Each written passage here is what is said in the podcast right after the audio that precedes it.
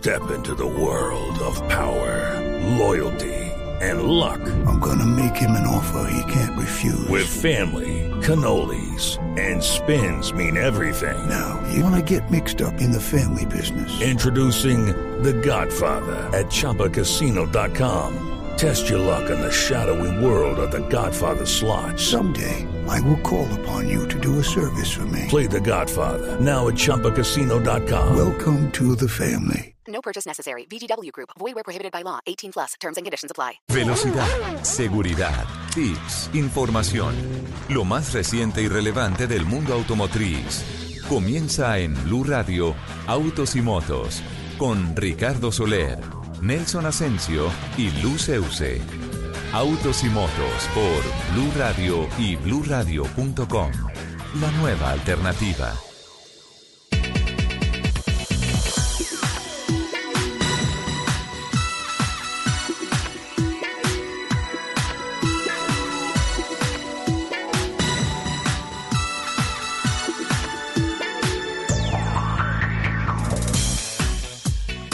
Mañana, 10 minutos. ¿Qué tal amigos? Muy buenos días. Qué gusto saludarlos hoy sábado aquí en Blue Radio, en Autos y Motos, arrancando las dos horas que dedicamos semanalmente eh, dentro de nuestra programación a hablar de la industria de los autos, las motos, competición a motor, infraestructura, seguridad vial, como lo todos los sábados, todo lo que tiene que ver con esta apasionante industria que se mueve sobre ruedas.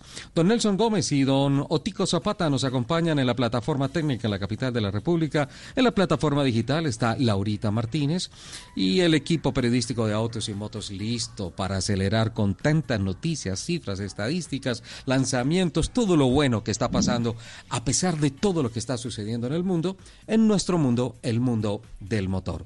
A esta hora, 11 de la mañana, 11 minutos. Saludo a la bellísima Lupi. Hola, Lupa, ¿cómo estás? Buenos días. Mi querido Ricardo, muy buenos días. Feliz como siempre que, de que sea sábado y podamos compartir estas dos horas de nuestra afición.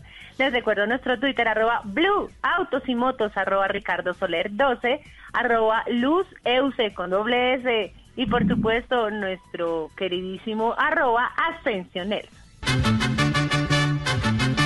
¡Llévale, Nelson!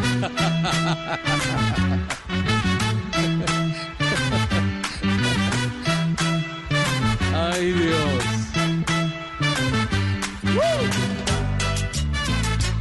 Mi estimadísima Lupi, un abrazo para usted, para Ricardo, para todos los oyentes de Autos y Motos. Ya estamos aquí al frente del cañón en Blue Radio para compartir, evidentemente, dos horas llenas de muchas noticias que tienen que ver con el mundo automotor. Regálame un porro, don Nelson. Oiga, Nelson Enrique y sus estrellas. Arrancó muy bien de nota, me gustó mucho. A Nelson tocando está con sus estrellas para seguir bailando. Prepárame un porro para bailar. Hola, don Nelson, ya que sabemos el origen de su nombre, que usted mismo se bautizó como Nelson Enrique, como tributo a Nelson y sus estrellas, dentro de su extensísimo repertorio musical, ¿no compuso nada por ahí para algún capitán o algo así? Lo que pasa es que mm, en esa época el capitán no llegaba ni a teniente, entonces no le alcanzaba a componer nada. Maluca forma de darle la bienvenida a don Fernando Jaramillo. Hola, capitán, Pero ¿cómo estás? Él sí, se ganó, él sí se ganó un premio que fue el del, el del micrófono de oro, entonces no va tan mal. Bueno, en esa época era micrófono raso, pero bueno, eh, finalmente ascendió. capitán, buenos días, ¿cómo estás? Hola Richard, hola Lupi, un abrazo también para Nelson y qué delicia oír esos porros, yo aprendí a bailar con esos porros, pues yo creo que ni capitán ni teniente, por ahí switche o alférez, yo creo que no alcanzaba más, pero qué delicia esa música. Sí, sin duda. Escuchémosla un poquito más, por favor. Porro para bailar y tócame un porro para gozar. Regálame un porro para bailar y tócame un porro para gozar. Aquí estamos con nuestra orquesta para tocar eso mismo. Sí, sí, qué música tan linda, de una época de verdad muy linda, nuestra época de jóvenes. Seguimos siendo jóvenes a pesar de que los años han pasado, pero Sí, no pasa la la música de Nelson y sus estrellas, ¿eh? Me gusta, me gusta mucho. Bueno, muchachos, tenemos muchas asignaturas para hoy. Tenemos ah, muchos temas, muchas estadísticas. Quiero regalarle a cada uno de ustedes 15 segundos para que juguemos un pequeño ejercicio antes de meternos en nuestra nota editorial, o mejor como una introducción a nuestra nota editorial. Y, básicamente lo que quiero proponerles es que en 15 segundos ustedes me digan cómo se imaginan el efecto que va a tener este COVID-19, esta pandemia, en la pospandemia. Es decir, para la industria del automóvil, ¿qué va a pasar? ¿Cómo vienen las tendencias? ¿Cómo viene el tema comercial, tecnológico de la industria del automóvil después de todo esto? ¿Cómo va a quedar la industria del automóvil? Arranco con Lupi.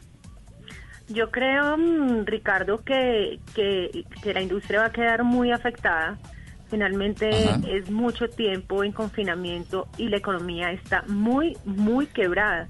Eh, entonces, eh, eso obviamente le va a dar el latigazo a la industria automotriz, eh, porque finalmente no, si la, la plata no se está moviendo, ¿no? Entonces, entonces yo creo que va a ser un, un golpe duro para la, para la economía automotriz.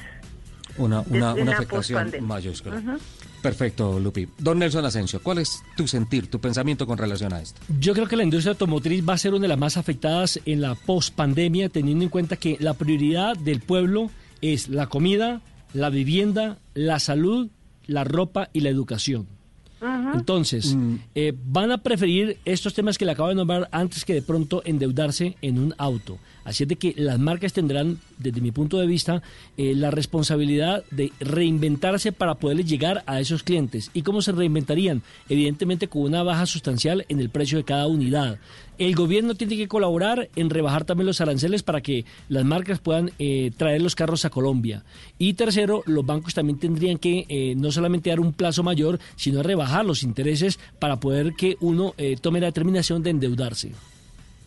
Perfecto. Capitán Fernando Jaramillo, ¿cuál es tu percepción al respecto? Bueno, yo pienso finalmente, eh, o, o la realidad es que la única constante que nosotros tenemos en el mundo y que la hemos vivido a lo largo de, de la vida, la única constante es el cambio. Entonces siempre habrá cambios, pero yo sí tengo, eh, digamos, como la, la siguiente palabra que yo le daría a esto es esperanza.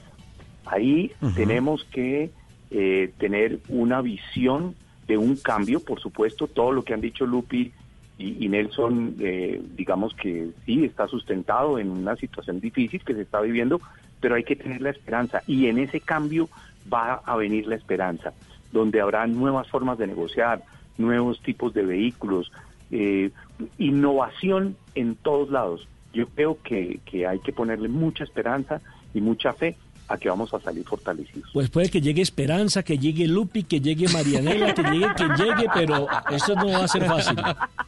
Que lleguen, pero que lleguen en carro. Yo llego, pero no, no, no le aseguro que le arregle el problema. Pues bueno, por favor, lápiz y papel, porque vienen una cantidad de cifras importantes. Anoche, a altísimas horas de la noche, terminé de leer y de hacer la traducción de un estudio realizado por Google eh, que se titula Tendencias que configuran el enfoque de la industria automotriz hacia una nueva normalidad. Es decir, como volver hacia lo que nosotros conocemos como la dinámica comercial, económica de los países, a, a la normalidad del mundo. Y eh, la verdad me pareció apasionante y le dediqué hartas horas de tiempo anoche. In- Insisto, me acosté a dormir esta mañana avanzada, la madrugada, porque es absolutamente apasionante lo que encontré aquí. Primero, Google hace un estudio y califica la industria del automóvil como uno de los sectores industriales y económicos más sacudidos en los últimos tiempos en el concierto mundial de la economía. Porque antes del COVID-19, esta industria ha tenido que soportar la transformación, por ejemplo, de el cambio de motorización, un cambio radical que ha hecho que la propuesta económica y tecnológica, mejor tecnológica que económica, de las marcas automotrices cambie su portafolio, diría yo que en un 90%. Eh, queda atrás la motorización con combustibles fósiles. Eh, se cambia la movilidad hacia una movilidad compartida, empiezan a hacer una nueva cultura que hace que se cambie la percepción de la propiedad del automóvil. eh, se empieza a hablar también y se empieza a practicar sobre la tecnología de la conducción semiautónoma, es decir, vehículos sin conductor, es decir, que la industria se tiene que transformar hacia eliminar uno de los elementos más importantes, si no el más importante, de la movilidad a bordo de los vehículos, que es el conductor, y ahora el COVID-19 hablan de estos cuatro fenómenos como los grandes fenómenos que han sacudido la industria del automóvil en los últimos años y que en cada uno de ellos siempre ha salido fortalecida con una oferta tecnológica, económica, con ideas eh, revolucionarias que han cambiado el automóvil y la movilidad en el mundo. Dentro de ese contexto, empieza a hacer un estudio Google en mercados tan importantes como el norteamericano, las principales capitales europeas y la China, y de allí se concluyen en este estudio cinco nuevas tendencias que configuran el enfoque de la industria hacia una nueva normalidad, que ese es el título que se le da a este informe. Es decir, desde Google, por lo que está pasando hoy, están tratando de anticipar el futuro y cómo va a salir la industria del automóvil después de este COVID-19. Miremos las percepciones más importantes de este informe. El primero, las personas encuentran tranquilidad y seguridad con la propiedad del automóvil. Hay algunos indicadores importantes. Desde el brote del virus ha crecido el uso del automóvil particular en más del 50% en esas regiones de las cuales les hablé anteriormente. Ha habido una disminución de cerca del 50% del uso de transporte masivo. Es apenas natural. Los que dejan el transporte masivo se mudan al transporte individual. Taxis y aplicaciones han visto reducidas sus operaciones considerablemente y ojo a esto el 93% de las personas declaran que están usando más su vehículo personal y la principal razón de este uso del vehículo personal es la seguridad o el término que está de moda en estos momentos, la bioseguridad. Pero lo más impresionante de todo esto es que dentro de ese 93% que ha asegurado que utilizan más el vehículo personal, el 100% de las mujeres que son mamás encuestadas dicen que de ninguna manera van a permitir que sus hijos vayan a sistemas de transporte masivo. Y quiero hablar claramente que no estoy hablando de Transmilenio, ni de Bogotá, ni de Colombia mercados americanos, europeos y la China, que son los que marcan la tendencia del comportamiento de movilidad y la industria del automóvil en el mundo. Miren lo que están esperando en estos momentos las personas, y es el segundo punto de las cinco tendencias de este informe. La gente espera encontrar ofertas de autos y en esto sí que hay datos interesantes. Miren esto, el interés por la búsqueda de ¿Es un buen momento para comprar automóvil? Una pregunta que se hace a través de las plataformas digitales. Creció más de nueve veces entre enero y febrero de 2020 con relación a marzo y abril de este año. Los compradores de automóviles inteligentes han recurrido cada vez más a la tecnología digital para comprar modelos, comparar, perdón, modelos y precios, pero ahora las ofertas son más importantes que nunca. El cliqueo sobre ofertas se ha incrementado increíblemente. El volumen de búsqueda de las mejores ofertas de automóviles y camiones ha crecido, pónganle cuidado, un 70% a nivel mundial desde el 22 de marzo hasta el 28 de marzo de este año, en comparación con el 15 de marzo y el 21 de marzo recientes. Y las ofertas podrían acelerar el camino hacia la compra, ya que los compradores de automóviles ven el 0% de financiamiento anual con tasa porcentual y los descuentos en efectivo como los más influyentes para acelerar la compra de su vehículo. En otras palabras, las empresas que están diciendo en estos momentos, compren el carro, apártenlo y páguenlo dentro de un mes, no tienen que pagar intereses, son las que están ganando. Hay otro dato importante. Los fabricantes de automóviles han respondido con ofertas de financiación como financiación sin intereses durante 72 a 84 meses, pero también se han mudado para ayudar a los clientes a necesitar ayuda con pagos al ofrecer aplazamientos de pagos sin penalización. En otras palabras, llévese el carro hoy y empiece a pagarlo en abril, mayo, junio del año entrante sin ninguna clase de intereses ni de penalización.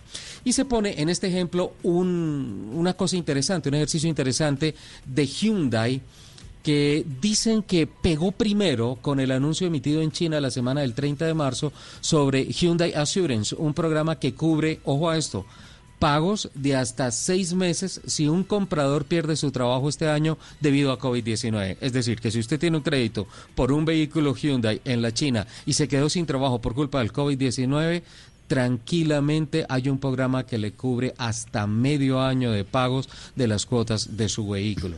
Ojo, esta es otra herramienta importante. Mire la, la tercera tendencia. La gente quiere la experiencia del distribuidor más cerca de casa. Y vuelven otra vez las plataformas digitales. La búsqueda por concesionario cerca de mí cayó más del 20%, pero hay un incremento con relación a que las personas están aceptando de muy buena forma los servicios que se ofrecen en línea y se destacan showroom, así usted uno en la casa frente al computador, videos, configuraciones en línea, videos de conferencias sobre producto y YouTube ha experimentado un crecimiento en las pruebas de manejo virtuales. A mí realmente no me convence mucho el tema de, del eh, test drive virtual, pero bueno.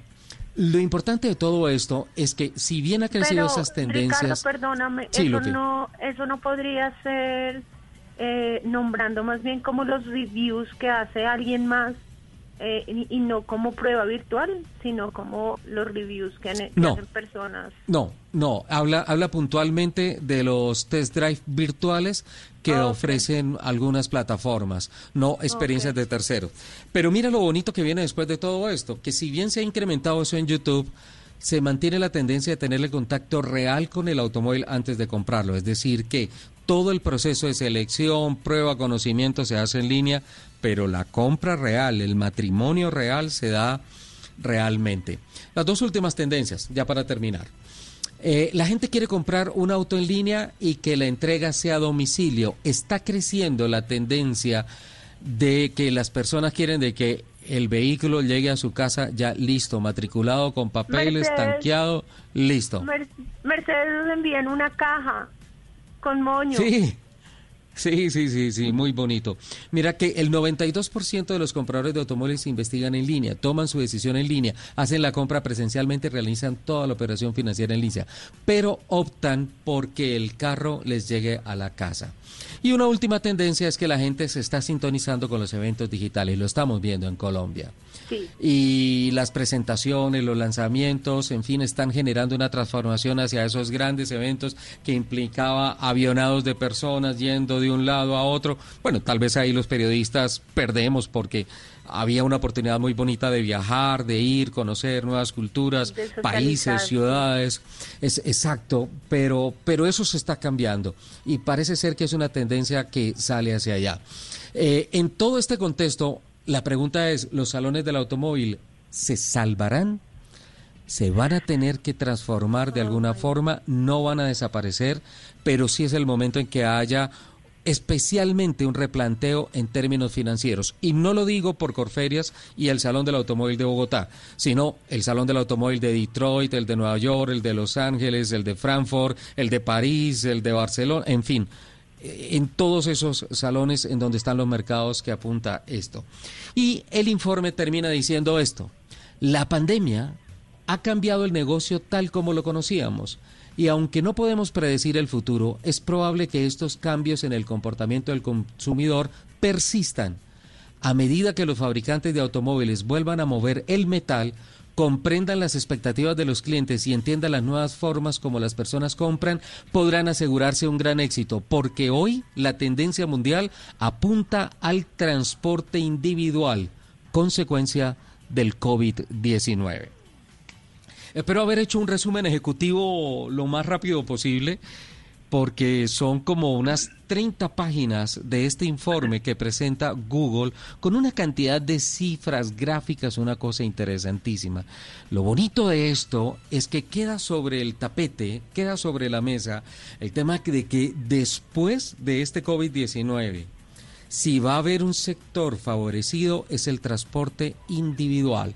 Tendrán que entenderlo los gobiernos, tendrán que entenderlas las marcas pero esas son las tendencias que están marcando hacia, hacia dónde va digitalmente la consolidación de un mercado real, la posesión del automóvil, porque a hoy solamente dos sitios son los considerados sanitariamente más ah, saludables para la familia. La casa. La casa. Por eso el confinamiento y el automóvil. Usted lo ha dicho, capitán. ¿Qué opinan de esto? Fantástico. La única constante es el cambio. Eso es lo único que se queda quieto, que siempre tendremos que cambiar y ver nuevas alternativas. Eso de estar buscando el carro en Internet no es nuevo. Eh, es- ya lleva un tiempo, lo que pasa es que ahora se ha acentuado y va, está, digamos, de alguna manera obligando a- a, pues a la gente a ver alternativas a través de Internet. Y Google me parece que es el maestro de eso porque ¿quién no entra a Google a mirar alternativas? Ajá. Todos. O sea, Google tiene todas las estadísticas eh, muy bien definidas de qué es lo que está sucediendo a nivel mundial. Fantástico. Sensacional. Lupi, una perspectiva un poco diferente a lo que de pronto miramos en Colombia, ¿no? Sí, sí, sí, sí, claro que la, la perspectiva es diferente, pero es que también la economía es diferente. Entonces juega, juega mucho ese papel de cómo funciona la, la economía ya, cómo funciona aquí. Em, pero me parece unos, me parecen unos puntos muy Judy was boring. Hello. Then Judy discovered ChumbaCasino.com. It's my little escape. Now Judy's the life of the party. Oh, baby, Mama's bringing home the bacon. Whoa, take it easy, Judy. The Chumba life is for everybody. So go to ChumbaCasino.com and play over 100 casino-style games. Join today and play for free for your chance to redeem some serious prizes. ChumbaCasino.com. No purchase necessary. Void where prohibited by law. 18 plus terms and conditions apply. See website for details. interesantes y es que eh, eh, evidentemente la industria se tiene que reinventar y tiene que seguir eh, con, con esa reinvención que viene con, el- con este tema del coronavirus. Entonces, esto está obligando a reinventar no solo la industria automotriz, toda la- todo tipo de industrias se, se tienen que volver más tecnológicos, más digitales, porque pues nada, eso estamos jugando en este momento. Y don Nelson, el, tema de las automóvil ferias. termina siendo el refugio, ¿no? Totalmente, totalmente, porque usted recordará que hace algún tiempo pasamos un informe de cuánto tiempo al año permanece una persona dentro del auto. Y era una cantidad, no recuerdo exactamente la cifra, pero era bastante alto. Y ahora mucho más, como usted lo decía, el comienzo de su exposición, de que la mayoría de la gente ya no toma... Perdón, Lupi. Era, era una pequeña nota editorial, señor. De Sí, media hora, a pero... ver, yo estoy hablando... Lupi. Entonces, eh, de su exposición, eh, decía al comienzo, y es verdad, o sea, la gente ya le teme a tomar transporte masivo, transporte público, por el tema del contagio. Entonces, va a ser más importante ahora en los autos particulares, donde, por lo menos en Bogotá, máximo pueden salir tres personas en ese mismo auto. Pero también estoy de acuerdo con Lupi, no es lo mismo la forma económica de los europeos que la nuestros, que la de nosotros aquí en Sudamérica, que la, la que utilizamos por ejemplo en Colombia, donde la pobreza es mucho más alta que en Europa. De acuerdo. Son unos parangones importantes para tener en cuenta. Quiero invitarlos 11.31 a varias cosas. Tenemos un corte comercial, eh, voces y rugidos, y ya vienen noticias importantes de Volvo, anuncios que transforman la industria del automóvil y también las vitrinas en el país. ¿Les parece? Sí, señor. Vamos al máster.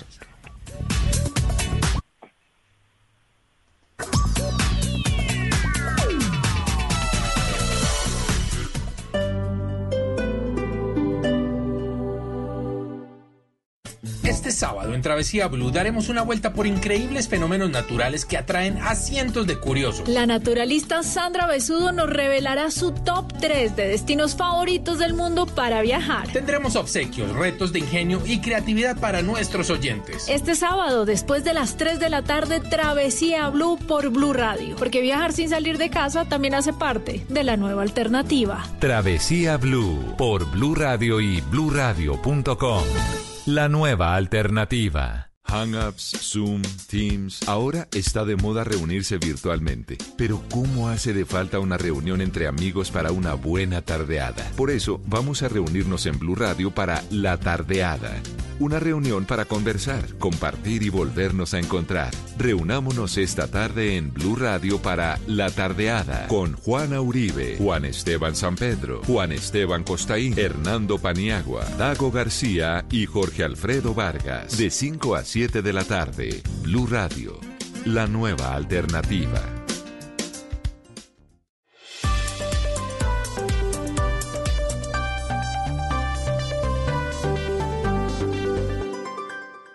¿Sabes qué tan seguro es tu carro? Si sabes te cuidas y nos puedes cuidar a todos. En estos días nos quedamos en casa para protegernos. Cuando volvamos de nuevo a las calles, tendremos el poder de elegir carros más seguros Juntos seguiremos salvando vidas. Entérate más en www.carrosmásseguros.org. Voces y rugidos en autos y motos de Blue Radio. Voces y rugidos. Y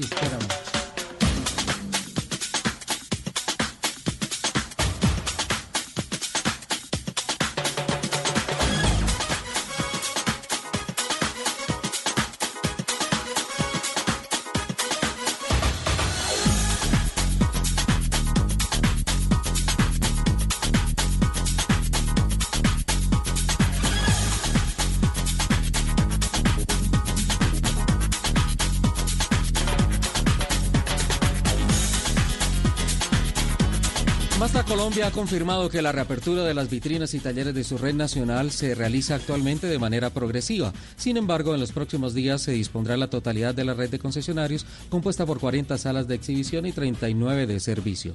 Cada concesionario ha adecuado los estándares de bioseguridad de orden nacional dictaminados por el Ministerio de Salud y Protección Social de Colombia y la Organización Mundial de la Salud. La marca también anunció que los horarios de atención serán publicados en su página web.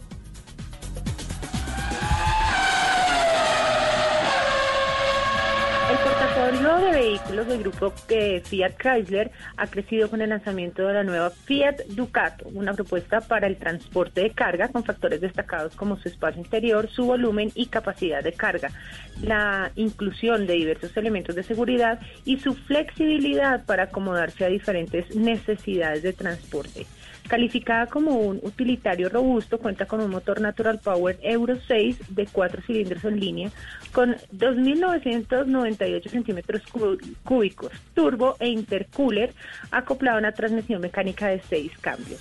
Dicho propulsor entrega una potencia de 136 caballos a 500 RPM y un torque de 350 Nm, disponible desde bajas revoluciones. Jaguar Land Rover ha anunciado que ha puesto en marcha en el país pruebas de manejo a domicilio. Avalúo de usados para retomas, recolección de documentación para compra de vehículos y aprobaciones en línea, entre otras acciones, para acercar los clientes a los modelos de la marca. Además, ofrece un nuevo servicio de taller, con el cual recogen el vehículo para trasladarlo al centro de servicio técnico y realizarle la revisión de mantenimiento preventivo, reparación médica o proceso sanitización. Asimismo, confirmó que se puede separar cualquier modelo de su portafolio con tan solo un millón de pesos y empezar a pagarlo en 2020-2021.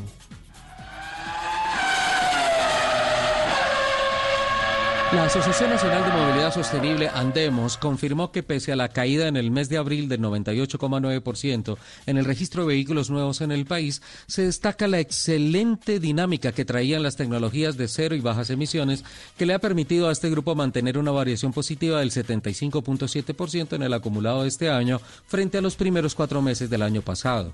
Asimismo, los segmentos de carga y pasajeros también registraron variaciones positivas en las cifras acumuladas.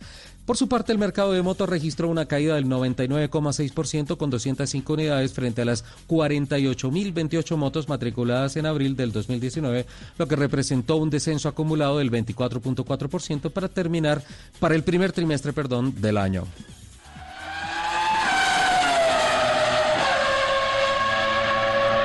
Conozca y elija su Subaru sin salir de casa. Con ese lema, la marca nipona representada en Colombia por Praco Diacol ha lanzado esta semana para reactivar sus servicios y actividad comercial. Gracias al fortalecimiento de su plataforma digital y a la evolución en cuanto a comunicación y procesos eh, sin contacto directo. Subaru confirma que todo nuevo comprador tendrá la posibilidad de hacer la compra en línea y recibir el vehículo en su casa para empezar a pagarlo en abril del 2021. Destaca también en un comunicado que el portafolio de vehículos 4x4 y Subaru, Forest, Subaru Forester mantienen un precio especial con dólar a un cambio de 3.506 pesos. En el marco de la celebración de la Feria de las Dos Ruedas Digital que se ha venido realizando esta semana, la legendaria motera Harley Davidson hizo una presentación en línea de sus modelos disponibles en Colombia. En su presentación se destacó la FXDR, que es la sucesora de la B-Road equipada con motor Milwaukee de 1860 centímetros cúbicos. También merecieron elogios los modelos Iron 883, que además de su configuración se hizo atractiva por los planes promocionales lanzados por la actual situación de la pandemia. La feria de las dos ruedas virtual irá hasta mañana domingo. Los invitamos a que sigan con la programación de Autos y Motos aquí en Autos y Motos de Blue Radio.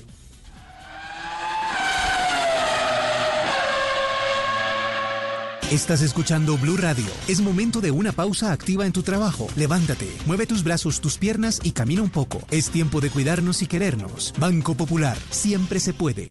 Hoy en las casas las familias compartieron más. Otros se dejaron atrapar por un libro y muchos sonrieron con los juegos de mesa que volvieron a cobrar vida. Si hoy estas personas han hecho de este día un día extraordinario, tú también puedes hacerlo. Banco Popular. Hoy se puede, siempre se puede.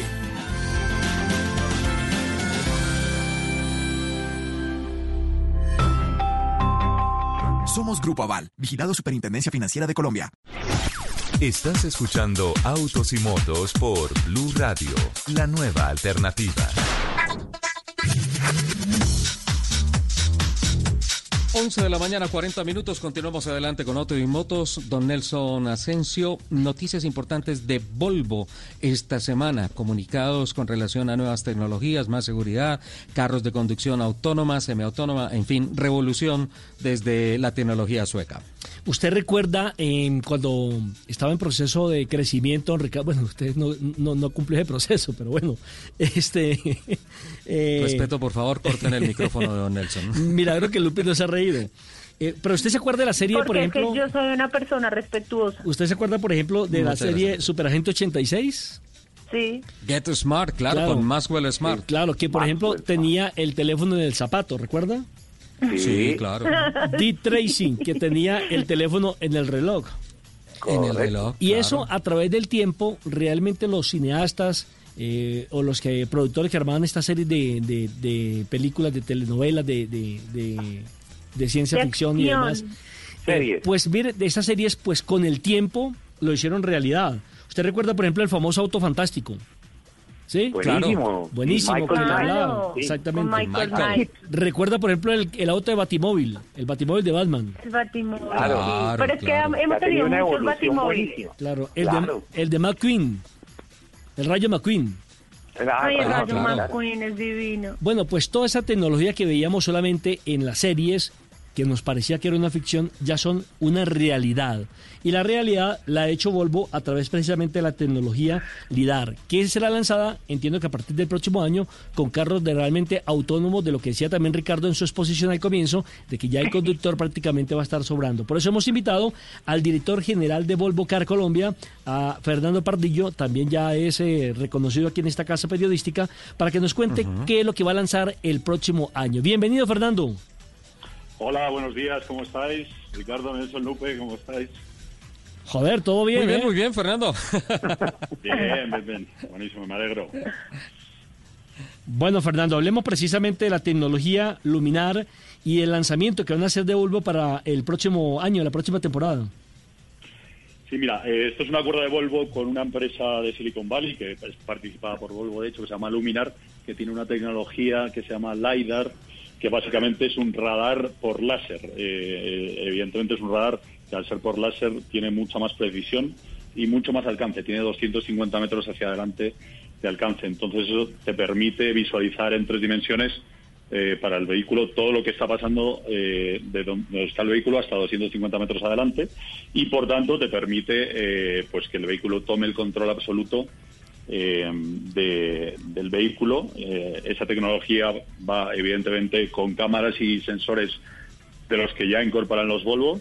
eh, y con todo eso montado, pues lo que te permite es tener en autopista, de momento solo sería en autopista, que el, el vehículo tome el control y de hecho la promesa es que la responsabilidad es del vehículo, no es del conductor. Es como la velocidad crucero que uno utilizaba antiguamente, que solo, solo la aplica uno en las carreteras, en las autopistas, ¿verdad? Así es, eh, un poco Volvo lo que quiere introducir esta tecnología de conducción totalmente autónoma es ir introduciéndola poco a poco de manera muy responsable y muy segura. Entonces, eh, lo que el momento que más seguro eh, es para esta tecnología es el momento que el vehículo está en una autopista y se dan la- y antes de activar esta tecnología tiene que mirar si se dan las condiciones o no. Entonces el vehículo si ve que se dan las condiciones puede activar la tecnología y el conductor puede relajarse, apartar su vista y sus y sus manos del volante y bueno pues descansar. ¿Y ese escáner en qué parte del auto está eh, colocado, diseñado? Está en la Yo parte delan- delantera está en la, en la parte delantera del techo. Pues mira, yo también lo quiero probar, pero creo que tenemos que esperar todavía un par de añitos. Sí. Eh, es Fernando. producción, eh, producción Sería 2022. un hit. Pero ya, Sí, ya no sí, nos sí, queda nada. O sea, en dos años así en- encerrados como este, se pasan enseguida. Eh, que Fernando. yo creo que no. Perdón, perdón, perdón, Lupi. Es que eh, este, esta noticia que nos transmite eh, Fernando Pardillo me hace recordar una prueba que tuve la oportunidad de hacer en una Volvo XC90 en Pittsburgh, en un proyecto de conducción semiautónoma entre Uber y Volvo en los Estados Unidos. Y en esa oportunidad estuve en una charla técnica muy interesante de Volvo que hablaba sobre los futuros pasos de la conducción semiautónoma. En principio lo que hemos conocido hasta ahora es que, por ejemplo, en las autopistas, como dice don Nelson Asensio, la velocidad es eh, a través de un control de crucero adaptativo que finalmente lo vienen manejando los sensores eh, y se guía el vehículo a través de la señalización, a través de las líneas de las carreteras. Se hablaba en esos momentos de que se estaba trabajando en una nueva generación de cámaras que permiten hacer un mapeo 3D de lo que tienen enfrente. Yo preguntaba, bueno, fantástico en estas autopistas. En Colombia hay muchos tramos de carreteras que no están señalizadas, que no tienen líneas, que, que son un peligro para un conductor normal, pues para una tecnología eso va a ser loquísimo. Y me dicen, justamente este es el tema tecnológico. Vamos a llegar al nivel 3 de conducción semiautónica, se- semiautónoma, perdón, con estas cámaras que van a permitir establecer una central de inteligencia para el vehículo en donde diga aquí no hay rayas, pero es que aquí se acaba el asfalto, pero es que la carretera llega hasta acá, pero es que tengo que ir hasta cierta velocidad por la característica del asfalto. ¿Es eso ya ya se depuró? ¿Ya ya se puede decir que sale al mercado? Sí, así es. Bueno, evidentemente sale dentro de dos años, la producción 2022, pero lo, o sea, la diferencia, digamos, a los sistemas que hay ahora, que también hay sistemas eh, prácticamente autónomos en, pues en otras marcas, por ejemplo Tesla, eh, es que en, en este caso Volvo, como quiere, eh, como tiene que ser muy responsable, eh, lo que está haciendo es que es el vehículo el que decide si se puede prender en ese momento el, piloto el piloto automático o no y, el- y lo va a decidir viendo si, si está seguro de que efectivamente tiene una visión perfecta 250 metros hacia adelante. Si no, el vehículo, por mucho que quiera el piloto eh, prenderlo, no lo, no lo va a prender el auto. Entonces, evidentemente, pues en, en Colombia, bueno, hay autopistas, también empieza a haber autopistas buenas, ¿no? Pero pero bueno, evidentemente en muchos sitios no, no se, en muchos sitios no se podrá utilizar, pero en otros eh, en otros sí. ¿no? Y poco a poco, bueno, esperemos que, que de aquí a dos años haya mejores autopistas. Fernando, digamos que sí, eh, hay un, una- un avance importantísimo en eso de los 250 metros, pero yo, si no mal yo no recuerdo, estábamos haciendo la presentación de la XC60 en, eh, precisamente en Cartagena y tomábamos unos tramos de autopista y uno automáticamente, pues eh, el, piloto es el que decide que si, si, digamos, decide el piloto automático, pero si yo estoy cerca, yo le puedo decir a un vehículo de hoy que pueda seguir a otro vehículo y además también puede detectar los límites de velocidad que están expuestos en los avisos en las carreteras. Eso ya existe. Sí, sí, sí, así es. Eso nosotros llevamos tres años. eh, nosotros llevamos ya tres años aquí en Colombia con ese sistema, que es un sistema de, de semiautonomía, por así decirlo, semiconducción, Sí. eh, conducción semiautónoma, pero en ese sistema el responsable es el conductor. Claro. En el sistema, en el sistema que, es- que se anunció la semana pasada, el responsable es el auto, que es la, la gran diferencia. Y evidentemente todo esto también tiene que ir acompañado de, de regulación, ¿no? Porque, eh, pero, pero es, es la gran diferencia. O sea, ahora ya vuelvo te asegura que el responsable es el auto y por tanto es el auto quien decide cuándo puedes poner esa tecnología y cuándo no. Claro, y, los, y el aumento en la distancia en la que los sensores pueden percibir lo que está ocurriendo adelante. Así es, así es. Eso es la gran, esa es la gran diferencia, porque al ser una tecnología láser versus eh, la tecnología radar no- eh, normal, al ser una tecnología láser te permite ver mucho más. Eh, Fernando, ¿en qué modelos de la Volvo se va a utilizar esta tecnología? En, eh, bueno, en principio no han dicho qué modelos, pero entendemos que deberían ser en todos los que se empiecen a producir en la plataforma SPA2, que es una plataforma que arranca en el año 2022, que en principio pues estará eh, en, en la mayoría de las fábricas. Entonces, eh, yo por lo que entiendo empezará en los modelos de, de mayor producción y se irá extendiendo a todos. Recordemos que, recordemos que según Medicina Legal, en el 2019 murieron más de 6.300 personas precisamente en siniestros viales en Colombia. Es decir, 115 más que en el 2018. Ya habíamos hablado, creo que a comienzo de este año, de estas cifras. Y lo que pretende precisamente Volvo es convertirse en la marca más segura de carros en el mundo. Así es, eh, un poco ya la, eh, bueno, todo- todos los pasos que ha ido dando Volvo en cuanto al el frenado automático, el sistema eh, de detección de peatones, de, animales, tal, todo eso- toda esa tecnología que ha ido dando ha ido bajando mucho la siniestralidad. Eh, este año- ya año modelo 2021 estamos introduciendo la limitación de velocidad a 180, las cámaras que revisan la condición del conductor, es decir, si está en condiciones de conducir o no. Eso ya lo tienen el año modelo 2021, que llega en un par de meses. Eh, y el, ya el siguiente nivel es este modelo de conducción autónoma, porque ya lo que, o sea, entendemos que la seguridad total va a venir cuando sea el auto y la tecnología el que el que el que maneje, porque evidentemente los hombres pues siempre podemos cometer errores, los humanos. Eh, Fernando, le hago un cambio de velocidad y cambio de carril. ¿Cuál es la apuesta de Volvo para la etapa post pandemia?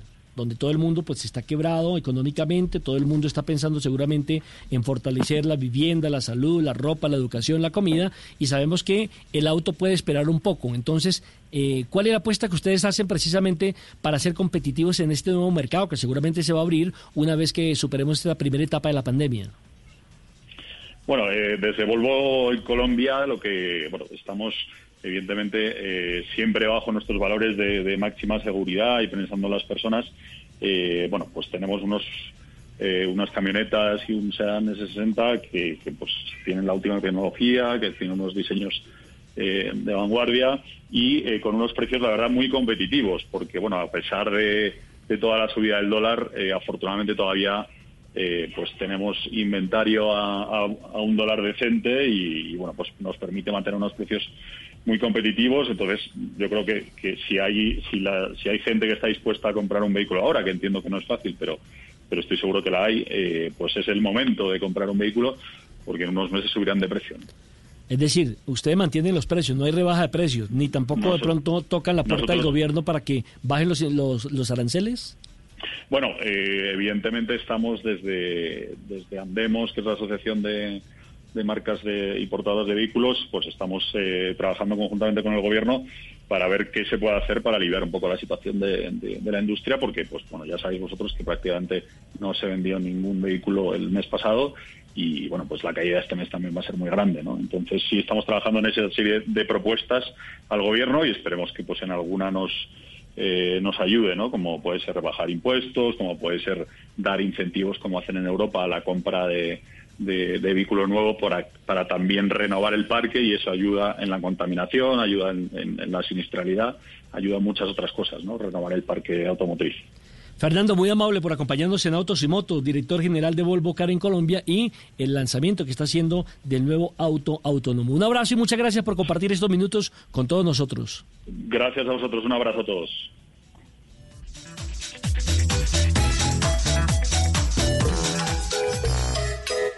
No es una, no son dos, no son tres, no son cuatro, ni cinco, seis, siete, ocho, nueve, diez. Sí, diez, sí. Este es el top 10 de Lupi en autos y motos. Perdón, fue que se equivocaron de, de, de, de máster ustedes, porque eh, No, esa presentación señor, era no, la de hace siete años, cuando empezamos, y, y esa sección Cuando se Lupe acabó. hacía la tarea. Claro, y esa sección se acabó hace siete ¿qué años. tal? ¿Qué tal? Eso no es, eso no es verdad, no es justo. Eh, bueno, pero pues ya se salió, se nos escapó la presentación, fue un pequeño descuido que tuvimos ahí en el máster, pero bueno, untada la mano, untada el codo. Entonces, doña Lupi, el top 10 para el hoy. top 10. Les tengo tips indispensables para que cuiden el carro eh, durante esta cuarentena que ya va mucho más de 40 días, pero bueno, para que Vamos como en cuidar su carrito. 54 días.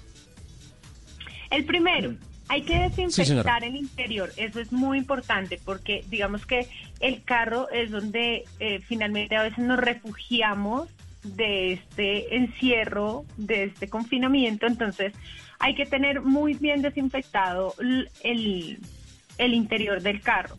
Eh, hay que limpiar eh, la consola, el timón, que es eh, donde más obviamente están las manos, las manijas de las puertas, ventanas, cinturones, eh, el freno de mano, la palanca, todo. La idea es que sean muy meticulosos limpiando, limpiando, desinfectando el carro. Es- Eso lo pueden hacer con un, con un, con una microfibra y mm, alcohol al 70%. Otro. Perfecto, El doña segundo. Lupi. Segundo. Y limpieza de tapicería, porque eso también es muy importante. Entonces hay que limpiarla, eh, hay que limpiar las sillas y la, alfo- y la alfombra y humedecer una microfibra de, con jabón y agua, si el jabón es antibacterial muchísimo mejor y limpiar las limpiar las sillas y los tapetes. Perfecto, tercero. Debe asegurarse de que las luces queden apagadas, porque si no cuando vuelva ya no tiene batería.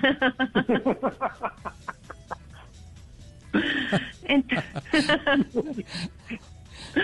eh, eh, también debe eh, asegurarse que las puertas y las ventanas estén bien cerradas para, para evitar primero por- que, Claro. le, que le entre el polvo y también porque a algunos carros cuando las puertas no están bien cerradas se le queda la luz prendida.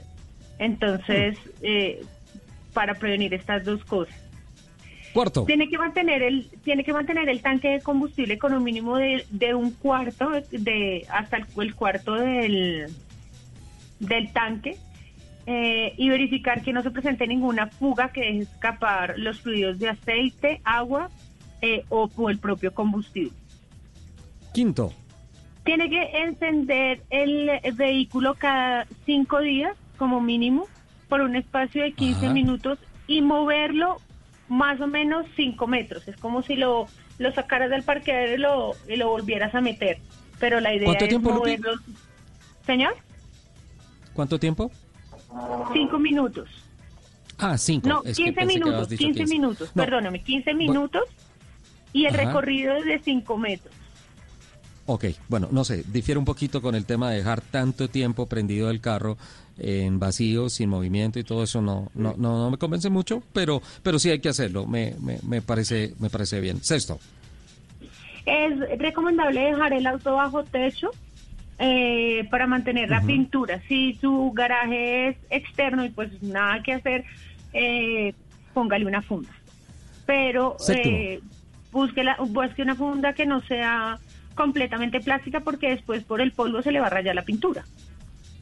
perfecto. Eh, también es muy importante revisar la presión de las llantas, que estén siempre con buena presión y para... Sí, que están las para cuatro. cuando- para cuando pase eh, ya la cuarentena y pongam- podamos salir, es muy importante eh, llevar el automóvil al taller para hacer cambio de aceite y líquido de freno. Ya que Entonces los tiempo- fluidos, el líquido de freno y aceites es el punto nueve, ¿no es cierto? No es el 10. No, está más Ah, ¿es el perdido 10? los dos. No contaste Ah, bueno. bien. Bueno, pero hay que tener en cuenta el tiempo del lubricante, así no hayas llegado a los 5.000 kilómetros, por ejemplo, si se trata de un lubricante sintético. ¿Vale? Sí, Entonces, ese es el top 10. Muy bien, Sí, señor. 10 cosas importantísimas para tener en cuenta ahora que estamos empezando a volver a mover el automóvil. Don Nelson Asensio, unos programas atrás nos había dicho que el timón del automóvil puede ser calificado como un elemento seis veces más sucio que un teléfono celular. una cifra absolutamente escandalosa. No, no, y no. obviamente que no, nos tiene... no, no que un teléfono celular, que un baño público. Entonces, que, un, baño, público? sí, claro. ¿Ah, sí? Wow.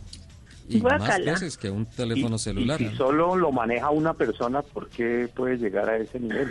Pues precisamente porque el baño público de vez en cuando lo lavan, en cambio el timón es solamente cuando usted puede ir cada 15 días o cada mes lava el carro. Además recuerde eso. que, recuerde que las manos sudan demasiado, ¿no? Sí. ¿Mm? Sí, a ti te sudan A mí- mucho las manos. A mí me pareció, no, un, un dato algo escandaloso, pero, pero sí. realmente el timón. Y uno va encima del timón hablando, a veces tosiendo, a veces estornudando. Y pues, pues obviamente verdad, muchas cosas, verdad. muchas bacterias quedan ahí. Muy bien, Lupi, por tu top 10. Yo voy a aprovechar 10 segunditos que me quedan acá para una pequeña, o un llamado mejor. Una Yo exposición. no me meto en temas políticos ni nada de esas cosas, pero vi esta semana unas escenas que me parecen que, eh, no sé, tal vez políticamente sirvan mucho, pero la verdad, no sé si construyan algo en estos momentos. Y estoy hablando de la señora alcaldesa de Bogotá, que salió por unos barrios de Bogotá colgada de una camioneta de la puerta de una camioneta, la camioneta en movimiento, diciendo una cantidad de cosas con relación a la cuarentena y la prevención y todas esas cosas. A mí realmente me parece que un ejecutivo de el nivel de el alcalde de Bogotá, el segundo cargo más importante del país, no es para andar colgando de los carros como si se tratara de una cosa circense o algo así. Tal vez eso de popularidad y votos, pero este tema no es de, de proselitismo político ni mucho menos. Eh, un pequeño llamado, señora alcaldesa, para eso están los medios de comunicación, para eso están las redes sociales, para eso están los medios, el periodismo, para comunicarle a la gente y no para andar haciendo esas cosas que están ampliamente prohibidas por la propia seguridad de las personas que van colgando de los carros. Era un pequeño inconformismo, tal vez un comentario tonto o algo así, pero no me siento cómodo de ver que la persona que maneja la ciudad en la que yo vivo está haciendo esa clase de espectáculos antitécnicos, peligrosos y, no sé, tal vez populistas y tal vez funcionen desde lo político, pero no se ajusta al nivel de un ejecutivo de ser el rector de la ciudad más grande de este país. Alcalde de 12 en punto, Barichara. vamos. Alcalde de Barichara. de San Gil, Richard, yo, señor. yo no De creo de ninguna manera que sea ni siquiera por el nivel de la persona, sea el ejecutivo que sea, sea la persona que sea, eso es una maniobra absolutamente insegura y mucho Es- peor dan- dar ejemplo de eso. Estoy de acuerdo Sí, con el capítulo. Terrible. Terrible. Nos vamos a voces y sonidos de Colombia y el mundo y ya venimos con nuestra segunda hora de autos y motos. y sus estrellas.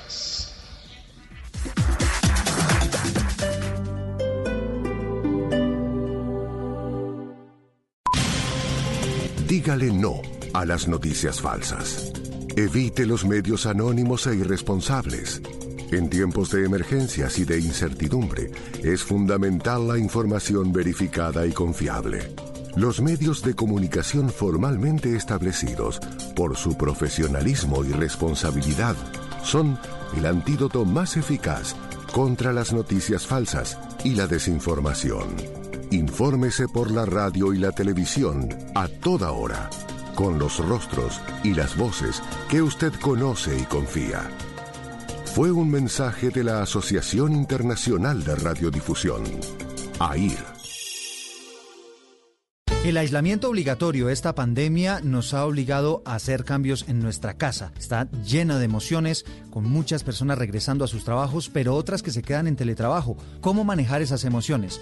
¿Cómo manejar la vida laboral? Eso les contaremos en Generaciones Blue. Generaciones Blue, este domingo a las 12 del día. Generaciones Blue por Blue Radio y bluradio.com. La nueva alternativa.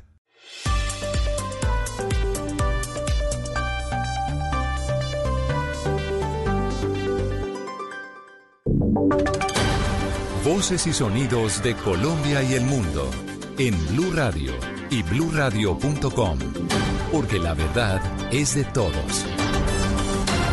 12 del día, 3 minutos, las noticias en Blue Radio, mucha atención porque conocimos en los últimos minutos que el ministro de Trabajo ya abrió una investigación del caso del vigilante de la bodega en Barrios Unidos, acá en Bogotá, que habría sido obligado a vivir prácticamente en su lugar de trabajo. ¿Qué se sabe de esto, Rubén Ocampo? Miguel, buenas tardes. Fuentes del Ministerio de Trabajo confirmaron a Blue Radio que un inspector de trabajo ya está adelantando la investigación para confirmar las denuncias de Elber Bolívar y su familia, quienes afirmaron que la empresa Santa Bárbara RBR SAS obligaron al vigilante de 56 años a que permaneciera por más de 50 días encerrado cuidando una bodega en la ciudad de Bogotá.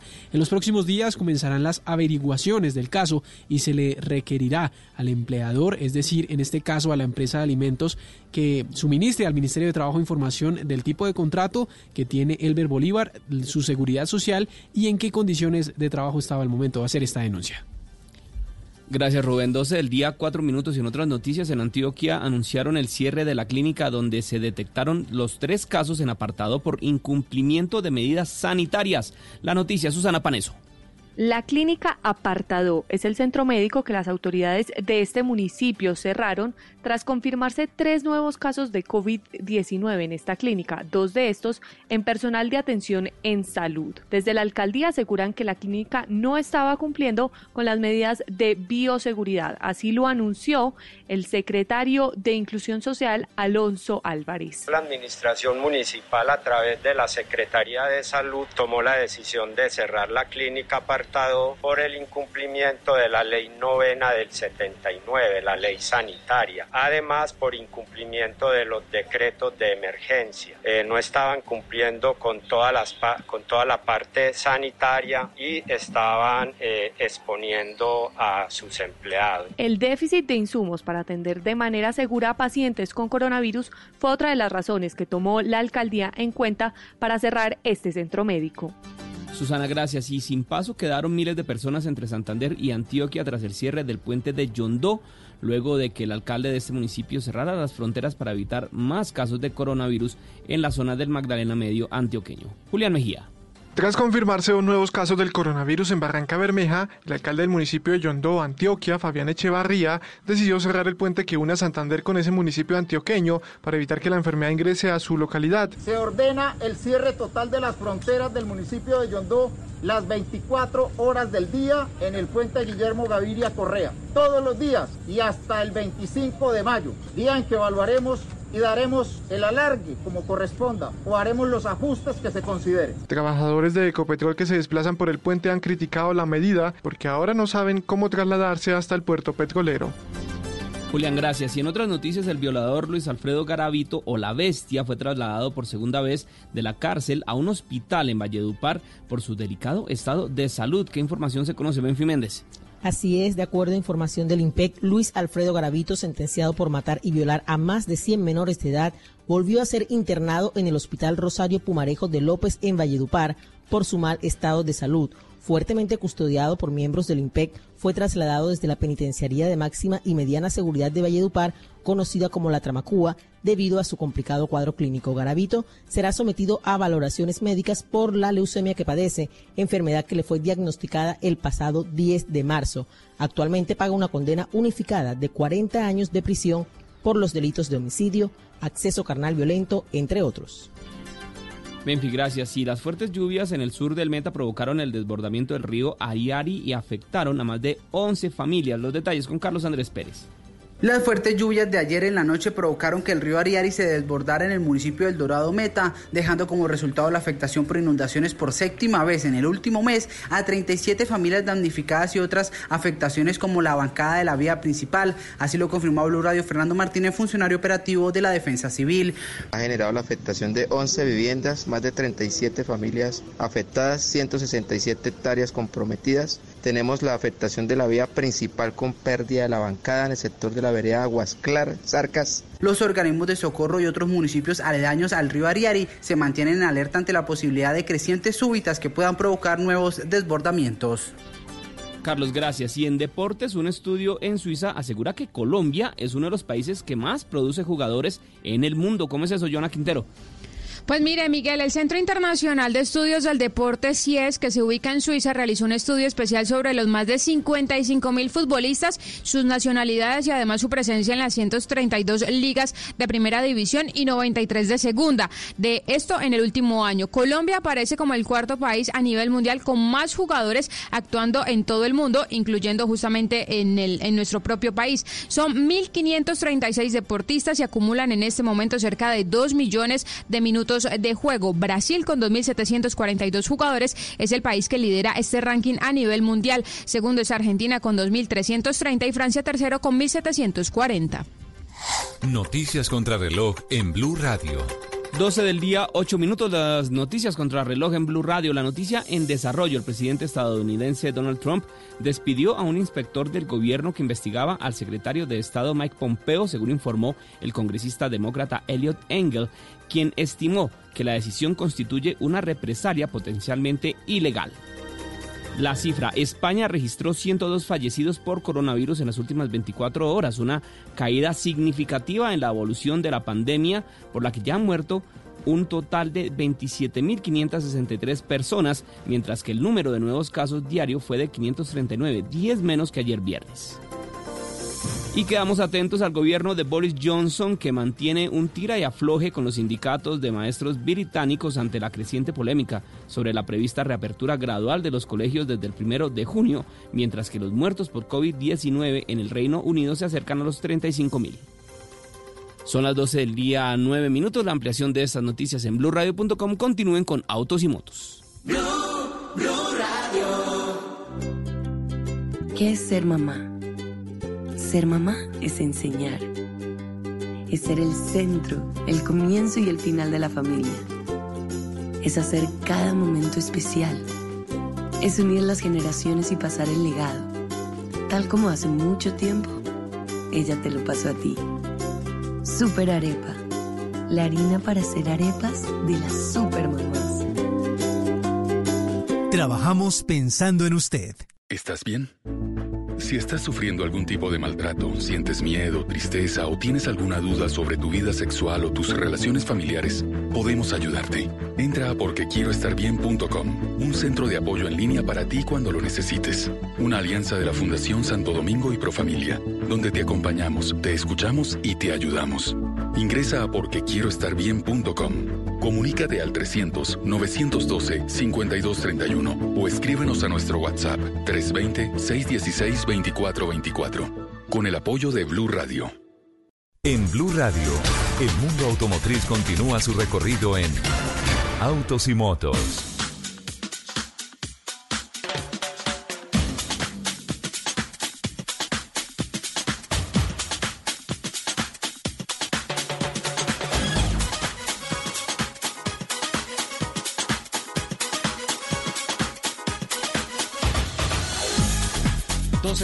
11 minutos.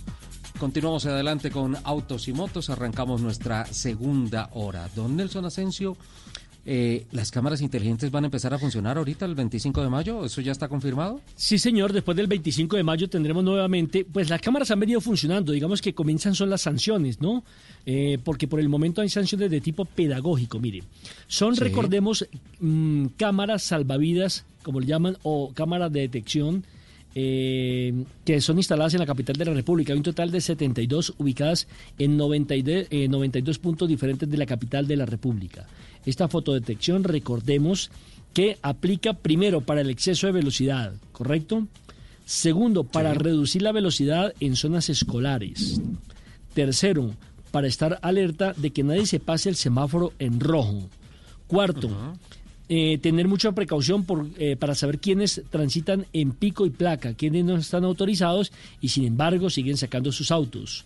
Quinto, no estarán al día con la revisión tecnomecánica, que mucha gente no es porque no quiera o porque no tenga plata, sino que a veces se le olvida por los quehaceres normales del día, del mes, del año, y entonces dejan pasar la fecha de revisión de la tecnomecánica. Y sexto, eh, también se les olvida el tema del SOAT. Entonces hay mucha gente con el SOAT vencido y ellos a través de estas cámaras pueden con la placa eh, inmediatamente investigar, averiguar si son aptos o no para una sanción. Eh, recordemos que hasta el 24 de mayo funcionará o funciona el, proceso de tipo pedagógico, es decir, un día antes de que termine esta este encierro que hemos sido sometidos con el tema de la cuarentena. Entonces, si usted estos días, esta semana, por ejemplo, lo pillan eh, alguna de estas infracciones, entran a evaluarlo y si da lugar, pues inmediatamente le mandan un eh, comparendo pedagógico. Recordemos que este montaje tuvo un valor aproximadamente 40 mil millones de pesos y mire esta cifra, don Ricardo. Entre el 10 de diciembre y el 7 de mayo de este año, se han reportado 28.794 casos en donde alguna de estas seis, eh, seis puntos que le he mencionado, que le he nombrado, han fallado en la capital de la República. Recordemos que hay cámaras por la Avenida de las Américas, por la 26, por la eh, NQS, por la Boyacá y por la Avenida Ciudad de Cali. Por todas. Exactamente. No, eh, hay una buena cantidad, pero, pero todavía no es el ideal, según dice la administración distrital. yo lo que no he podido entender, yo, lo que yo no he podido entender es lo siguiente. Esas cámaras y las cámaras de fotomulta eh, tienen resolución, no sé, como 4000 y ven hasta quién va adentro y le pueden ver, o sea, todo. La cara no. la cara no. es uno de, los temas de discusión. Claro. Pero las cámaras de vigilancia tienen más resolución una calculadora. Sí, por, por ejemplo, miren, Lupe, hay una cámara ubicada exactamente en la 53 con Boyacá, ¿cierto? Ahí hay una cámara, en el sentido eh, sur-norte. Y le hago una pregunta con todo respeto, ¿para qué colocar una cámara en el semáforo? Solamente ahí verían eh, o aplicarían entre los puntos que yo he visto, primero que se pase en el semáforo en rojo, ¿cierto? Sí. Y segundo, que no esté bien al día en revisión termomecánica o el SOAD. Pero ahí no tiene nada que ver con la velocidad, porque todo el mundo tiene que frenar cuando el semáforo está en rojo. Nelson. Claro, es de suponer, ¿no? Es de suponer. Claro. Dígame, Capi. Nelson, la pregunta es, ¿cuál es la sanción para una persona que se cuelga con un eh, perifoneo de la puerta de un carro parada en el estribo? Ay, Capi, yo, no, te amo. Lo, yo no lo quería decir, pero mire, a través de redes, a través de Twitter, alguien acaba de decir que no la pueden sancionar porque el secretario de Movilidad está en Buenos Aires. Bueno. Ah, bueno. Aquí me escribe, aquí me escribe, aquí me escribe Edwin Reyes, me escribe María Lucumí y también Salomé diciendo que echa la ley, echa la trampa. Bueno, pues ah, ahí, ahí está, y van a empezar a funcionar. Eh, dos temas rápidos que, quiero tratar. Eh, hace ocho días hablamos con María Juliana Rico, la directora ejecutiva de la Cámara Automotriz de la Andy, y ella nos dijo que en la primera semana de las matrículas en línea se habían registrado algo más de 700 carros y 700 motos. Eh, nos compartió las cifras y se las quiero compartir a todos los oyentes. En total, en la semana del 4 al 8 de mayo se registraron 753 carros, estos son los registros que se hicieron ya en línea y 776 motocicletas. Del total de matrículas de automóviles en las, en las principales ciudades se matricularon 597 unidades, correspondientes al 79.3%, y hubo matrículas en 48 municipios. Miren, en total, en esa semana del 4 al 8 de mayo, automóviles cuatro oficiales, 304 particulares y tres públicos, un total de 311. Buses, dos. Busetas, dos. Camiones, 43 camionetas oficiales 37, particulares 248 y público 38 para un total de 323. Camperos 27, ciclomotores 9, cuadriciclos 1, microbús 2, motocarros 10, motocicletas 776, tractocamiones 22 y volquetas 1 para un gran total de 1529. Eh, funcionó el ejercicio de las matrículas en línea. Realmente pensé que no iba a tener unas cifras así interesantes, pero... Eh, Nos hemos modernizado por necesidad, pero ahí vamos. Claro, claro, claro, y me parece una buena reflexión, don Nelson. Em, eh, ahora quiero invitar a don José. Sí. Le, le tenía lo siguiente, imagínese que em, Uber volvió a entrar en el mercado. Puso a disposición de los usuarios, sí señor, una plataforma que llama Essential y está dirigida a quienes tienen excepciones y pueden salir en medio de este confinamiento para que puedan alquilar un vehículo con conductor. Pero según Uber, quien tome este servicio debe certificar que está autorizado para poder salir de su hogar. Vale. Quería ahora invitar a don José Salas, el gerente comercial para vehículos comerciales de Daimler Colombia, porque seguramente nos va a compartir cosas interesantes con relación a cómo ha venido la reactivación, el servicio al cliente, eh, los servicios de repuestos, todas las cosas desde Daimler Colombia y vehículos comerciales. Don José, buenas tardes, bienvenido a Autos y Motos de Blue Radio. Hola Ricardo, muy buenas tardes. Eh, primeramente, Qué gusto saludarte. Sí, señor. Un gran saludo al equipo. ¿Cómo estaban? Un abrazo, buen día. Hola, buenos días. Buenos días. Bueno, José, ¿qué tal este experimento? ¿Cómo empezó a funcionar desde Daimler Colombia la reapertura de servicios? Bueno, pues digamos que la, la, situación ha sido bastante interesante. Nos ha tocado eh, reinventarnos en estos días de COVID-19 y de coronavirus, ¿no? Eh, definitivamente, pues cuando las situaciones se ponen difíciles es donde se crean también oportunidades y es lo que hemos tratado de hacer estos días. Eh, digamos que Daimler a nivel mundial eh, y específicamente en Colombia, pues ha tratado de mantener la mejor, la mayor continuidad en términos de suministro de repuestos y atención postventa, ¿no? Que es lo que en este momento principalmente nos, nos, nos importa o nos interesa. Aun cuando nuestras fábricas a nivel mundial pues están, digamos, en países donde cada, cada situación ha sido diferenciada, eh, pues nos ha tocado que reinventarnos y buscar las soluciones y las alternativas pues para mantener el suministro en todo, en todo el mundo, ¿no? Eh, y esto pues principalmente nos, nos hace recordar que nuestro eslogan en vehículos comerciales, tenemos un eslogan global que, que dice que somos y estamos para aquellos que mantienen el mundo en movimiento. Y, y esta sí que ha sido una, una situación o un momento importante para demostrarnos dentro del grupo Daimler que nuestra promesa de valor a los clientes se cumple, ¿no? Y, claro, y pues nada, Sí, sí, sí. Eh, digamos que desde el mundo Daimler también en vehículos comerciales, pues el espectro es súper gigantesco. No es solamente pensar en camiones livianos o camiones pesados, sino que es que también nuestro negocio pues va a buses, va a vans y, y pues el mundo de necesidades dentro de esta situación pues es infinita. Y, y a eso me refiero cuando les digo que nos ha tocado que reinventarnos para ver de qué manera nos mantenemos y mantenemos al mundo en movimiento. Una de las principales actividades es justamente el transporte de alimentos, de perecederos, carga y ante los talleres cerrados, la necesidad de mantenimiento, repuestos, pues empezó como a flaquear ese tema en el país, ¿no? Eh, en esta primera semana de reapertura, ¿qué, impresiones tienen? ¿Qué, ¿Qué impacto han logrado entre la flota que ustedes asisten en todo el país? Sí, pues digamos que nosotros, Ricardo, y para toda la audiencia, como Daimler Vehículos Comerciales no hemos, no hemos parado de alguna forma la operatividad, ¿sí? Si bien cuando empezó la cuarentena en el país atendimos eh, todos los llamados del gobierno nacional en términos de, restricciones, pues también estuvimos incluidos dentro de las excepciones para atender eh, al sector transportista, vehículos de carga, etcétera. Entonces nuestra red de concesionarios, si bien estaba sometida como al, al decreto nacional de restricción, pues también estaba dentro de la excepción para poder dar este apoyo a, pues a nuestros transportistas en general, ¿no?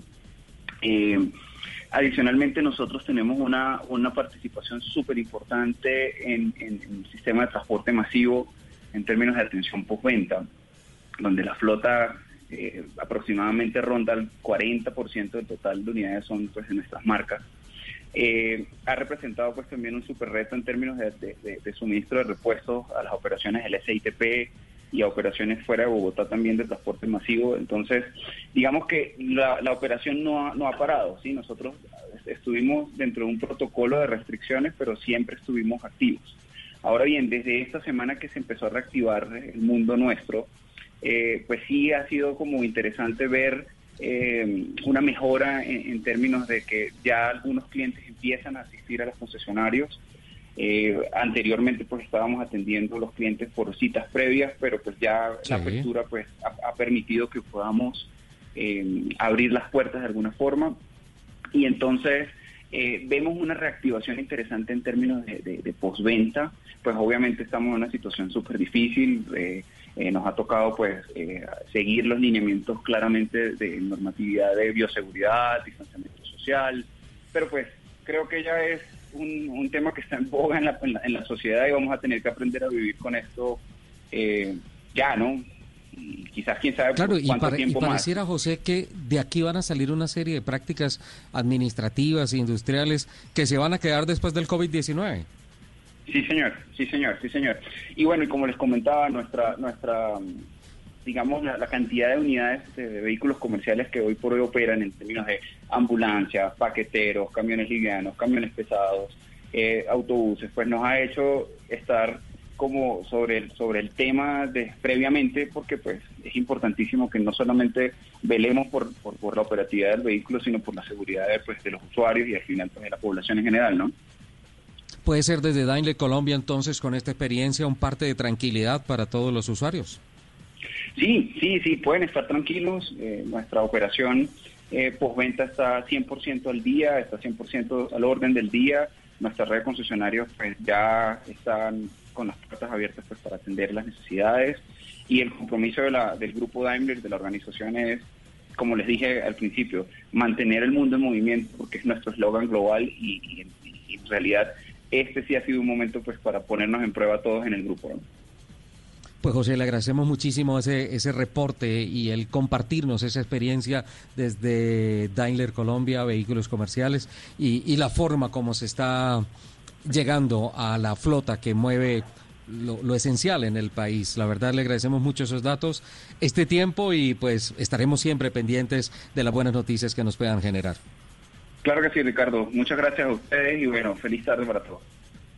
Muchísimas gracias. José Sala, gerente comercial para vehículos comerciales. Como vemos, esto poquito a poco sigue moviéndose y, va volviendo a la normalidad. Eh, Capitán Fernando Un día a la vez. Un día, exacto, exacto. Uno a uno. Es cierto que se filtró un video de un transportista, a propósito de que estamos hablando de carga, en el túnel de la línea, con imágenes internas del túnel de la línea y hablando de que eso ya prácticamente está listo. Hola Richard, pues mira, yo creo que sí va eh, mejorando. Se filtró un, un, video de un señor eh, manejando un eh, vehículo pesado, de una tractomula, pues como decimos nosotros, de tráiler, que llevaba cámaras y una cantidad de equipos electrónicos que van a ser instalados en el túnel que tiene casi 9 kilómetros. Son eh, 8.580 metros aproximadamente que tiene desde la boca inicial hasta la boca final. Y se filtró eh, mostrando que, que ya estaban, pues, digamos, con los últimos detalles. El video no es totalmente reciente, pero sí debe tener por ahí alrededor de unos tres, cuatro meses, pero se filtró eh, y, el, y el túnel pues es un, un, tema crucial para el transporte de carga especialmente, pues también de pasajeros por supuesto, pero especialmente de carga porque vienen del puerto de Buenaventura que tiene cerca del 50% del comercio eh, eh, exterior de Colombia, tanto lo que entra como lo que sale por el puerto de Buenaventura para entrar hacia el centro de la ciudad, hacia el centro del país, especialmente Bogotá y el cafetero, y lo tienen que utilizar. Entonces, eh, pues fue muy interesante. Ese túnel, Richard, eh, se contrató en el año 2008. Siete años después, en el 2015, se le dio caducidad administrativa al contrato con la firma de Collins y eh, pues han venido reactivando nuevas cosas y, bueno, pues para contarle a los oyentes, eh, tenemos que la, en, eh, en marzo, por ejemplo, bueno, en enero de este año se decidió que se iba a hacer un cierre nocturno de la vía a la línea para precisamente trabajos relacionados con el túnel en marzo 17 hubo otra noticia relacionada con que el Consejo de Estado niega una millonaria demanda que había contra Invías por el tema de, la caducidad. Y luego en abril 16 dicen que eh, sí, que envía a, Envías anuncia la reactivación de las obras en el túnel de la línea. En abril 26, o sea, 10 días después, dicen que las grandes obras se, son frenadas por la cuarentena eh, pero que se iban a reactivar, que habían estado reactivadas nuevamente el 26 de abril, y el 11 de mayo dicen que eh, vuelven a frenar las obras porque hay posibles contagios que aíslan a un grupo importante de trabajadores, más de 80 trabajadores que están haciendo eh, los trabajos de, adecuación de todos estos temas de sensores y temas eléctricos dentro de la línea. O sea, mm, lo que estaba previsto entonces todavía es incierto. El túnel está muy avanzado, pero obviamente faltan todavía muchos detalles y esto pues lo va a retrasar un poco más. Eh, a, principio de año, el presidente Iván Duque había dicho que en el mes de junio se iba a hacer la inauguración del túnel, obviamente antes de todo este tema del COVID-19, ¿no? Pero pues, pues, bueno, por ejemplo, lo bueno es que ya hay por ahí imágenes rodando, así no sean oficiales. Claro, que, claro que la noticia del túnel tiene que ver con que aparentemente algunos trabajadores eh, resultaron positivos, ¿no? Con el tema del COVID, han sido llevados a cuarentena y demás. Sí, sí, sí, sí. La verdad es que el COVID pues siempre ha generado mucho traumatismo. Pero mira que con el entrevistado que teníamos ahora eh, de Daimler, yo veo, y, con la tendencia que tú estabas contando en, del, informe que hiciste de Google, hay una tendencia grandísima al tema de eh, el transporte de carga de los vehículos comerciales que ha generado una demanda grandísima sobre esos vehículos porque es lo que está sucediendo. La socialización cambia de tal forma que la gente ya no va hasta los almacenes, sino que comienza a pedir las cosas para que se las lleven a sus casas. Y puede por internet mirar. Eh, estamos hablando que eh, eh, eso es un tema que viene sucediendo en otras sociedades como Estados Unidos, por ejemplo, donde muchas superficies que tenían almacenes, estamos hablando de empresas inmensamente grandes, han cerrado sus almacenes porque los piden por las diferentes eh, plataformas como eBay, como Amazon, bueno, hay muchísimas, eh, y están pidiendo las cosas por Internet.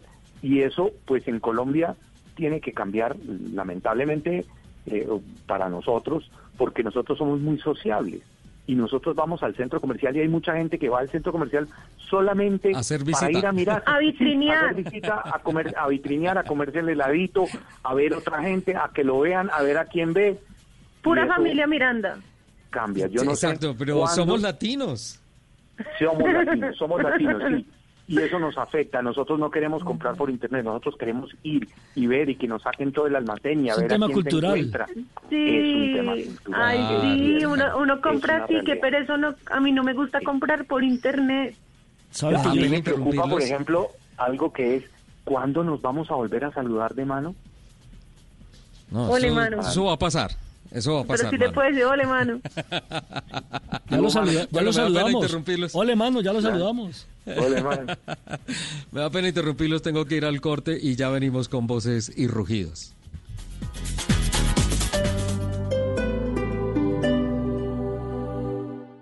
Hangouts, Zoom, Teams. Ahora está de moda reunirse virtualmente. Pero ¿cómo hace de falta una reunión entre amigos para una buena tardeada? Por eso vamos a reunirnos en Blue Radio para La Tardeada. Una reunión para conversar, compartir y volvernos a encontrar. Reunámonos esta tarde en Blue Radio para La Tardeada con Juana Uribe, Juan Esteban San Pedro, Juan Esteban Costaín, Hernando Paniagua, Dago García y Jorge Alfredo Vargas. De 5 a 7 de la tarde, Blue Radio, la nueva alternativa. Este domingo, en Sala de Prensa Blue. La dramática situación del Amazonas, hoy foco de la pandemia del COVID-19 en Colombia. Dos médicos nos hacen la radiografía del curso del virus en esta apartada y olvidada zona del país. La economía duramente golpeada por un virus que amenaza al mundo. La mirada de un experto que nos explica cómo sería el proceso de recuperación de varios sectores productivos en el país. Y el testimonio de un influencer español que tuvo COVID-19 y utiliza sus redes sociales para hacer un llamado a la conciencia y a la responsabilidad. Sala de prensa Blue, este domingo desde las 10 de la mañana. Presenta Juan Roberto Vargas por Blue Radio y bluradio.com. La nueva alternativa.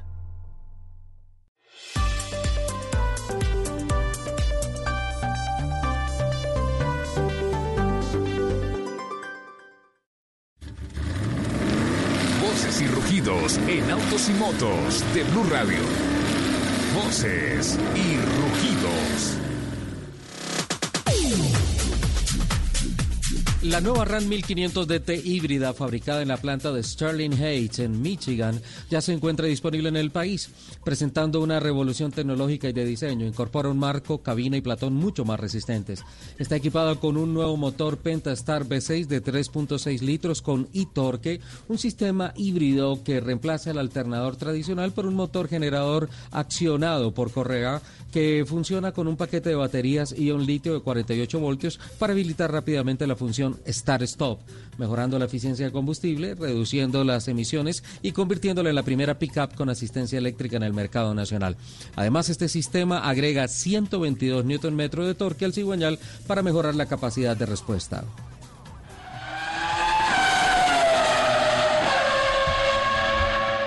Actuando de manera coordinada con el Gobierno Nacional de acuerdo al decreto 636 del 6 de mayo de 2020, Nissan confirma la reapertura de sus concesionarios y talleres de todo el país, reanudando todas sus activaciones de comercialización de vehículos, mantenimiento, revisión y reparación, cumpliendo con todos los estrictos protocolos de bioseguridad. Con esta reapertura, la marca ofrecerá nuevos planes que incluyen hasta el financiamiento del 100% del vehículo y la posibilidad de empezar a pagar en 2021. También la marca desarrolló un programa que retoma, eh, de retoma de vehículos a nivel nacional para facilitarles la venta del carro actual a los clientes y pasarse a uno nuevo. Sin sesiones de práctica ni clasificaciones, con solo 16 personas por equipo y sin fanáticos en las tribunas, el campeonato norteamericano NASCAR realizará su primera carrera post pandemia mañana domingo a partir de las 2 de la tarde, hora colombiana, en el óvalo de Charlotte. Será una competencia pactada a 400 millas que servirá además para probar la efectividad de los protocolos de bioseguridad definidos para la práctica segura del automovilismo deportivo. Los ojos del mundo estarán puestos en Charlotte para atestiguar la reactivación de Motorsports. Sumadas todas sus categorías, NASCAR realizará siete carreras en los próximos 11 días. Como parte de su reactivación comercial, Sofasa Renault impulsa su programa Días del Rombo Renault Online, que le permite a los interesados en la marca tener la oportunidad de estrenar vehículo de su portafolio con un bono de un millón de pesos adicional a la oferta existente. Este bono se puede descargar de la página web renault.com.co y redimirlo hasta el 30 de junio próximo. Complementariamente, la marca obsequia los intereses por lo que resta de 2020 y otorga siete meses de gracia sin necesidad de pagar capital ni intereses extras.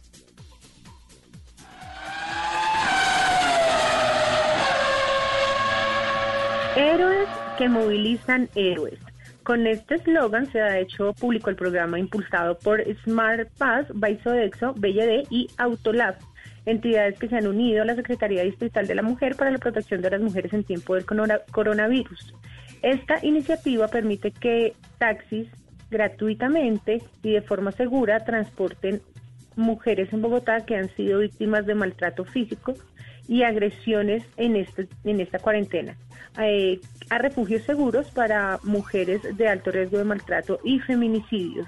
La iniciativa se extiende también a profesionales de la salud para sus desplazamientos desde y hacia sus lugares de trabajo. El siete veces campeón mundial Michael Schumacher fue elegido como la persona más influyente en la historia de la Fórmula 1 en una votación de los fans en el sitio web oficial de la máxima categoría del automovilismo mundial. El alemán, dueño de siete títulos y 91 victorias, venció al exdirector comercial de la categoría Bernie Eccleston en la última etapa de la votación. Un panel de expertos eligió 32 nombres para la votación entre pilotos, directores de equipos, innovadores y, por supuesto, personajes relevantes para la Fórmula 1. Y a propósito, Bernie Eccleston a los ochenta y pico años volvió a ser padre de familia, ¿no? Me está dando moral. Los invitamos a que sigan con la programación de Autos y Motos aquí en, Blue Radio.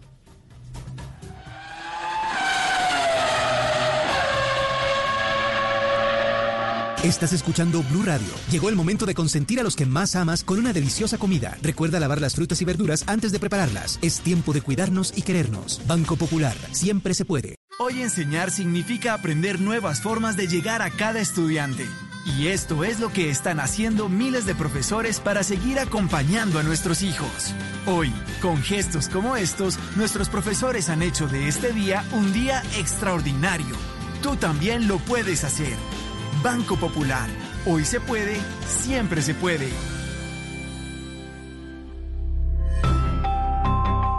Somos Grupo Aval, vigilado Superintendencia Financiera de Colombia. ¿Estás bien? Si estás sufriendo algún tipo de maltrato, sientes miedo, tristeza o tienes alguna duda sobre tu vida sexual o tus relaciones familiares, podemos ayudarte. Entra a porquequieroestarbien.com, un centro de apoyo en línea para ti cuando lo necesites. Una alianza de la Fundación Santo Domingo y Profamilia, donde te acompañamos, te escuchamos y te ayudamos. Ingresa a porquequieroestarbien.com. Comunícate al 300-912-5231 o escríbenos a nuestro WhatsApp 320-616-2424. Con el apoyo de Blue Radio. Escuchas Autos y Motos por Blue Radio y bluradio.com.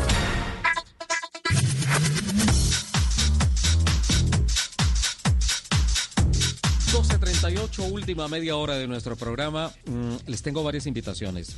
Lupi, capitán, don Nelson, eh, me envía a través de comunicación digital el señor Luis Aponte, el señor alcalde de la ciudad de Samacá, unas fotografías increíbles de un mercado que están haciendo en la plaza principal, eh, obviamente con todas las normas de bioseguridad, con el distanciamiento, en donde están ayudando a los campesinos de la región, a los agricultores de la región, a comercializar sus ah, verduras, sus frutas.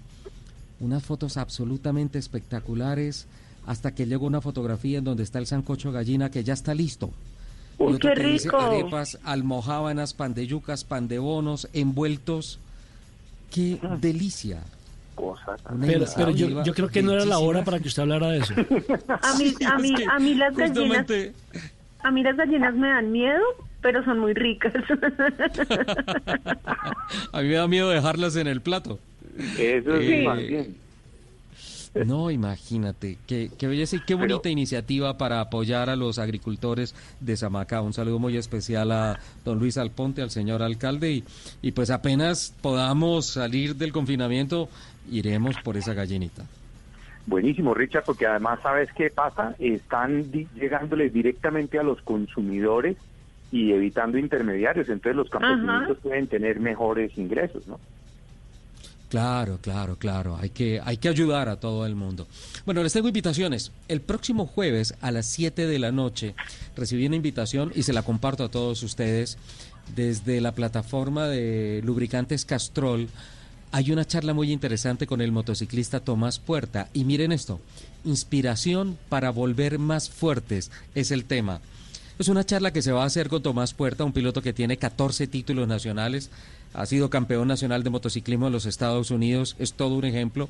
A sus 27 años lo ha ganado todo en donde ha corrido y su experiencia de vida como deportista va a ser tomada como una como un ejemplo para saber que si un piloto tiene dificultades con su máquina, con los rivales, con la pista, con el clima, con la alimentación, con todo, tiene que salir más fuerte a ganar, a imponerse, pues se quiere hacer una analogía de la, de la historia de la vida de Tomás Puerta para lo que está pasando hoy. Tenemos que salir de pits mucho más fuertes, a derrotar el virus, a, a volver a dinamizar este tema. Me parece una cosa interesantísima. Este jueves a las 7 de la noche, invitación abierta para todos ustedes. Excelente, Eh, muy bueno.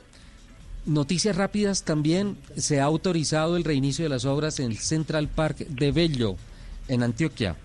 El autódromo de Antioquia. Ya se autorizaron las obras, el reinicio de las obras y pues continúa adelante esta mega obra que además de motorsport, karts, motos y carros, pues tiene una cantidad de variables para muchas otras prácticas. Y también XRP autori- eh, abrió, perdón, anunció, perdón, que se abren sus puertas a partir de pasado mañana. Este lunes eh, ya se podrán hacer prácticas, según la comunicación que nos ha llegado, en el cartódromo Cartódromo. XRP, aquí al norte de la capital de la República, en Cajicá. Todo el mundo, todos los ojos del planeta, mañana a las 2.30 de la tarde, hora colombiana para la carrera que mencionaba don Nelson Asensio en el recientemente leído Voces y Rugidos. En Darlington, en ah, los Estados Unidos, la primera carrera de NASCAR. Digo, todos los ojos del planeta puestos encima de esta carrera porque es la primera competencia que estrena protocolos de bioseguridad, distanciamiento. Los equipos bajaron de cincuenta y tantas personas a 16. No hay prácticas no hay clasificación, la parrilla de partida va a salir como va la clasificación general. Recordemos que antes de la cuarentena alcanzaron a hacer algunas carreras y pues todo el mundo va a estar pendiente. Ojalá el ejercicio funcione, porque esto va a ser un parámetro como para los demás campeonatos, para IMSA, que también anunció que arranca en julio, cambió un poco el calendario y va a arrancar el 3 y 4 de julio en Daytona, la Fórmula 1 que va a arrancar en Austria el 4 de julio, indicar que arranca ahora en junio. En fin, se mueven los campeonatos. MotoGP, que también confirmó que arranca en el mes de junio. En fin, se empieza a mover todo esto del motorsport. Entonces, don Nelson, mañana 2.30 de la tarde, ver la transmisión de televisión, viene a través de Fox Sports 3 eh, como señal única para Latinoamérica y creo que es un incentivo para las personas y para las organizaciones que hacen automovilismo, motociclismo, cartismo en diferentes partes del mundo. Va a marcar la pauta mundial, ¿no? De, de cómo se hace. Muy bueno. Sí, sí, sí, claro, claro, claro. Tiene, tiene que ser y ojalá funcione. Listo. Mm, una cosa interesante esta semana, la historia del automovilismo colombiano. Eh, ¿Qué pasó con la Federación de Automovilismo, la oficina de prensa, con Janet Cifuentes? Hay noticias importantes, don Nelson Asensio. ¿En serio? Sí, señor. Ah, bueno, no, pues la verdad es que eh, quieren em, ir a la memoria de las dos ruedas en Colombia. De las cuatro ruedas en Colombia. De las cuatro ruedas en Colombia. Porque la verdad es que eh, sí, hay muchos eventos, hay muchos torneos, hay muchos pilotos ya tanto del automovilismo como del motociclismo a nivel internacional, que sacan la cara por nuestro país, que son embajadores de nuestro deporte.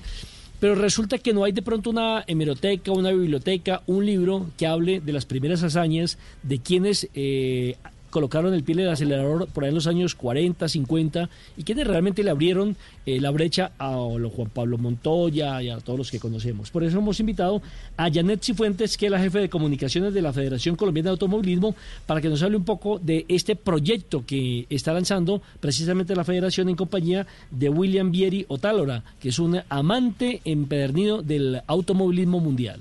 Bienvenida, Janet. Muy buenas tardes, Nelson. A Ricardo, un gran saludo. Pues sí, efectivamente lo que nosotros queremos hacer y aprovechamos esta época como de, quietud, podríamos decirlo, que no tenemos competencias pues en, las pistas reales y decidimos como eh, con ayuda pues de los protagonistas, lo decimos así porque hemos encontrado muy buen eco en, en los pilotos que fueron protagonistas en los inicios del automovilismo, de comenzar a armar la historia del automovilismo en Colombia.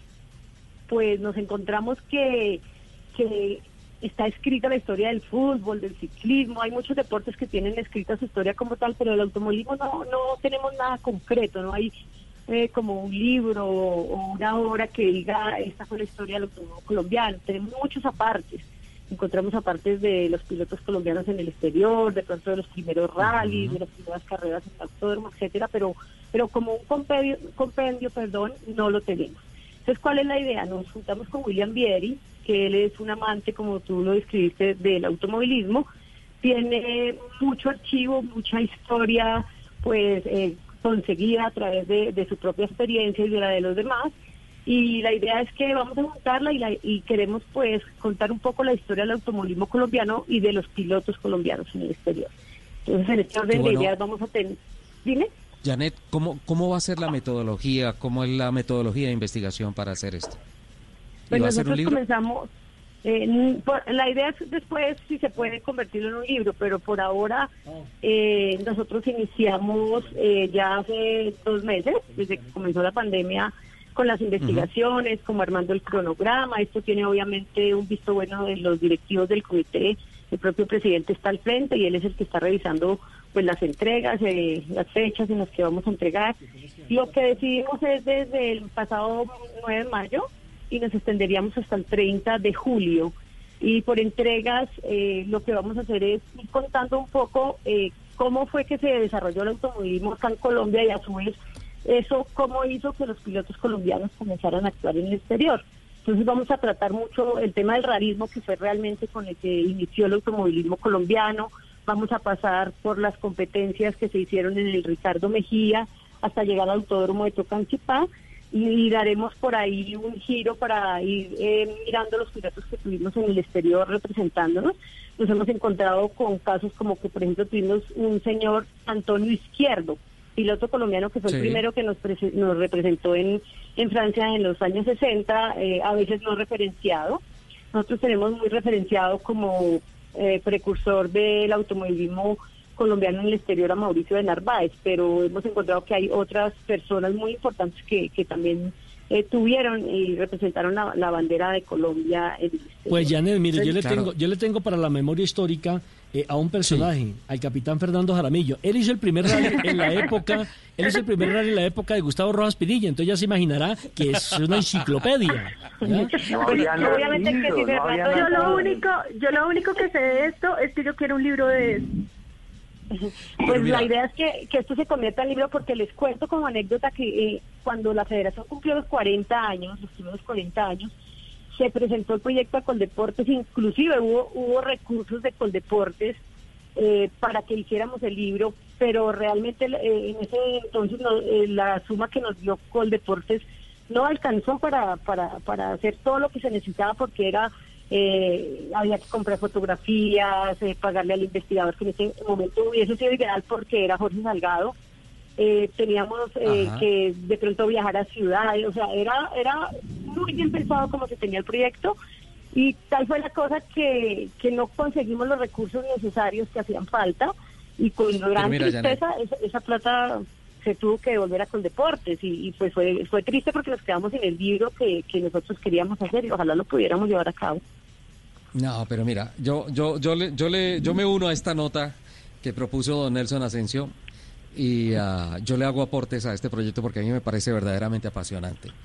Eh, no, que no suene como que estoy cobrando por ventanilla, ni mucho menos, pero mira que Historia Patria, tú no habías nacido. En 1997 yo fui jefe de prensa de la Federación de Automovilismo y en el 99 lanzamos un proyecto que se llamaba la Biblioteca Mastercard del Automovilismo Colombiano. Hicimos con el periodista Andrés Baraya un trabajo de investigación tremendo. Dejamos en la federación, en la oficina de prensa de la federación, por ejemplo, eh, más de 12 mil fotografías. Dejamos... ¿Y dónde están? Eh, revistas, deberían estar allá. Eh, dejamos revistas como la revista Indianápolis, como la colección completa de Auto y Pista, la colección completa de la revista Motor, en donde hay buena parte de la historia del automovilismo. Y esta investigación, por ejemplo, nos llevó a reconstruir la totalidad de las columnas a 180 que escribía José Klopatowski en el tiempo.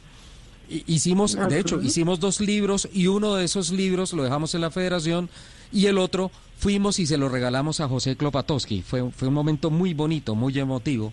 Y ahí hay un soporte histórico muy interesante porque además hay investigaciones de la cámara del, de la no la cápsula del tiempo perdón del periódico El Tiempo en donde estaba buena parte de la historia y todos esos antecesores en, en el automovilismo deportivo pero hay una cosa muy especial un estudiante de cinematografía de la Universidad Nacional, Juan Diego Álvarez, eh, que corrió conmigo en Piolín, él hizo un proyecto de tesis desde cinematografía para hacer un documental de la historia del automovilismo deportivo en Colombia. Y él presentó el, el anteproyecto y allá quedó en la federación, en donde había una cantidad de documentos increíbles, historia de cómo nacieron el circuito central colombiano, cómo llegó el primer carro a Colombia, el de Dion Butó, del señor Coroliano en el Valle de Aburrá, eh, cómo se hizo una primera muestra de carros entre Bogotá y Suacha por allá en, 1917, 19 más o menos. El 23. Todo eso quedó allá, exacto, por ahí en el 23. Eh, mire, Janet, mire Janet, ya le tengo quién le va a escribir el libro. pues, pues, muy bueno lo que nos cuenta, pues Ricardo, o sea, eh, la verdad nosotros eh, lo que hay que hay que mirar muy bien qué pasa en la federación en, ese lapso de cuando tú estuviste y que estoy yo ahora porque inclusive tú alguna vez me pediste algún material y yo encuentro que en la federación solamente hay un poco de fotografías, algunas fotos de Fórmula Colombia, de Fórmula 2, Eh, pero realmente eh, me sorprende inclusive escuchar lo que tú me estás diciendo de ese material valiosísimo. Tendríamos que entrar a revisar qué pasó con todo ese material porque es supremamente valioso y ahí sí que podríamos armar la historia como queremos. Por ahora, ¿qué vamos a hacer? Por Mira, ahora vamos a hacer unas Mira, yo tengo, yo tengo fotografías, por ejemplo, de los hermanos Pinzón en el circuito del Campín, 1953. Ok, sí, esa, esa está Ve- ve- contemplada. yo, yo le hago una pregunta, ¿y por qué no organizan un almuercito y hablan del tema? Si nos lo invitan, decía. que Ricardo, lo que pasa es que Janet Cifuentes le atiende una invitación a una nota periodística a Nelson Asensio, le atiende cita, le atiende todo, y a mí ni siquiera me contesta el teléfono. Ay, tan obvio, Ricardo. Eso es mentira, audiencia. Para los oyentes no puedo quedar mal aquí los oyentes. Eh, pero sí, sí, sería bueno. De verdad es que inclusive te dejas pensando con, con el tema de, de que tenemos que revisar en la federación. Ahora por la por la misma pandemia en la federación, pues la gente, los administrativos... Quedaron empastaditos, muy bonitos, una cosa Sí. muy bonita, muy pero bien me queda la espinita de ir a revisar con todo, porque la idea sí es esa, o sea, es, es de pronto ahorita poner en contexto, porque hay muchas, eh, las nuevas generaciones eh, no tienen la gran mayoría como el claro de cómo fue que, que llegó el automovilismo a Colombia, quiénes fueron los autores principales, etcétera. Entonces la idea es como ponerlos en un contexto, inclusive yo me, me incluyo dentro de ellos, yo comienzo a mirar de Mauricio Narváez de para acá y y realmente acá en las competencias del autódromo yo lo que es eh, eh, Ricardo Mejía no, no lo no lo tengo dentro de mi memoria ni nada de eso porque pues obviamente No, y mira, nosotros dejamos imágenes pequeñita, de el rally Buenos Aires-Caracas que pasó con Juan Manuel Fangio por Colombia. Uh, buen Sí, material. Ese, ese está dentro del... ¿Qué es lo bonito que hemos encontrado acá y cuál es la invitación? Que muchos de los pilotos que estuvieron en esa época o que sus padres estuvieron en esa época, eh, inclusive eh, Pablo Montoya, papá de Juan Pablo, eh, nos ha ofrecido que él nos ayuda con, con información y con material. Y así como hay muchísima gente que ha dicho, bueno, sí, nosotros colaboramos. Entonces, ¿qué pasa? De pronto en estas entregas que vamos a hacer eh, va a ser solamente como una especie de resumen, pero la idea es llegar a, a la construcción del libro. Entonces, eh, esperamos, porque también eso, eh, como tú lo dijiste, Ricardo, eso es de mucho tiempo, eso no es de un mes ni dos meses. Y eso no va a ser de un libro, eso tienen que ser dos o tres capítulos mínimo para que la historia quede bien contada. Pero mire, Janet, tiene que Pero incluir a, tiene que incluir a la mujer. Y le tengo ya una candidata que es la única mujer que ha ganado aquí en Colombia. Se llama Lupi. Ahí- Aprovechela. Ahí que, está Lupi, Lupi, que ella fue. aprovechela- Es de las más queridas de nuestro deporte y de la federación. Mira, Janet, aprovechala porque ella fue una gran, ella fue una gran pilota hasta que llegó al cabo de la vela y se fue a embarazar de un guajiro. Ay. Hasta ese momento llegó la carrera. Oiga, así es que se inventan, así es, No, así empiezan los chismes. Pues es que así es que se vende un Qué libro. falta, Hay que meterle drama al de libro. respeto. No, pero mira, mira Nelson, Nelson, Nelson.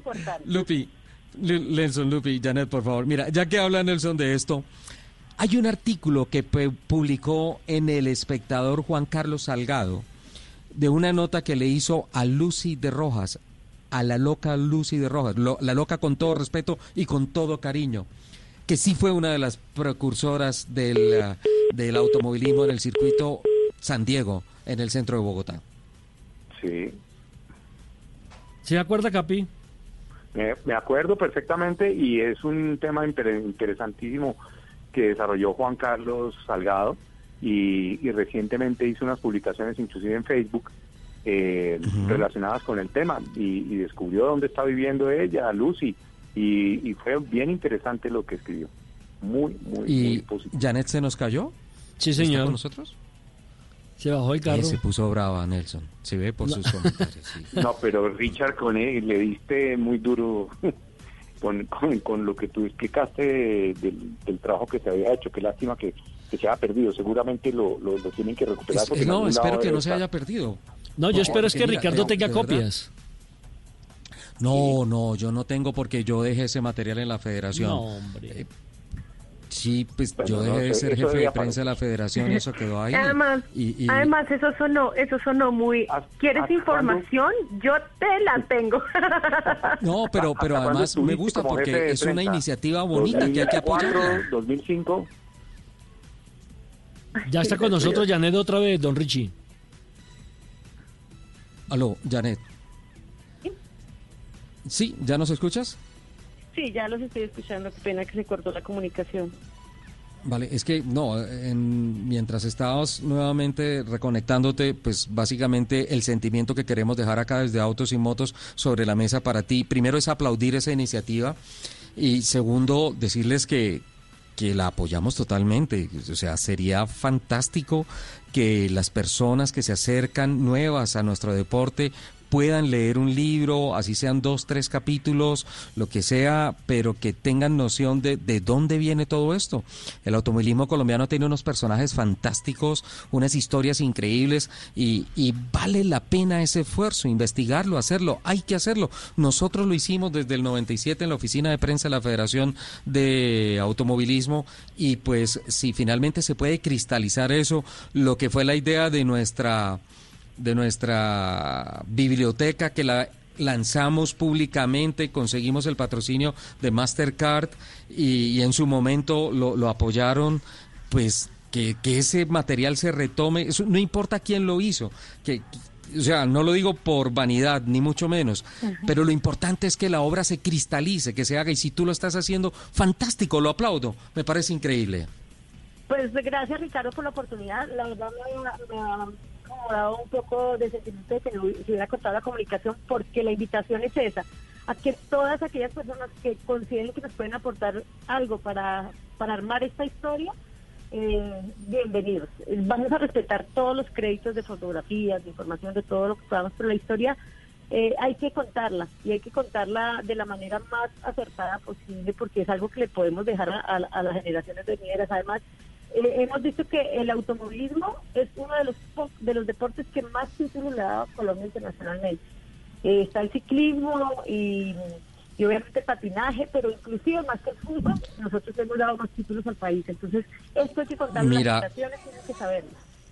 Janet, un dato y lamentablemente se nos acabó el tiempo. Para terminar, otro dato. Patrimonio fílmico colombiano.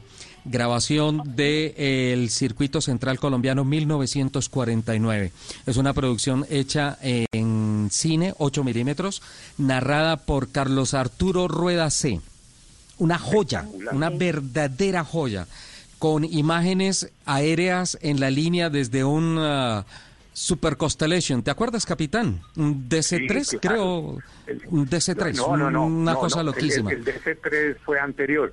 El Super Constellation fue después el, de los motores, de cuatro motores que eran los que usaba Bianca también para. que se cayó uno y lo llamaban el Super Costalazo, ¿no? Mejor, dicho, Janet, ya le tengo patrocinio. Lo que que material hay gente dispuesta como tú y, y que de verdad es de corazón porque es que nosotros queremos este deporte y queremos aportar algo, eh, hay y existe. Entonces, si tú me permites, Ricardo, el correo al que pueden enviar la información, es comunicaciones sí. arroba gmail.com o más fácil, comunicaciones arroba fedeautos.com.co. Todo será bienvenido. Vale, muchísimas gracias, Janet. Entre todos vamos a, armar la historia. Janet, ya le tengo patrocinio y le tengo. Patrocinio TC2000 Colombia, editorial Ricardo Soler. Impresiones. Obviamente que Ricardo tiene que estar ahí. Impresiones en Impresionas as limitada. Eso, en Impresionas bueno, una de la tarde. Qué pena, no hubo tiempo para nada. Nos vamos. Chao, chao, chao, chao.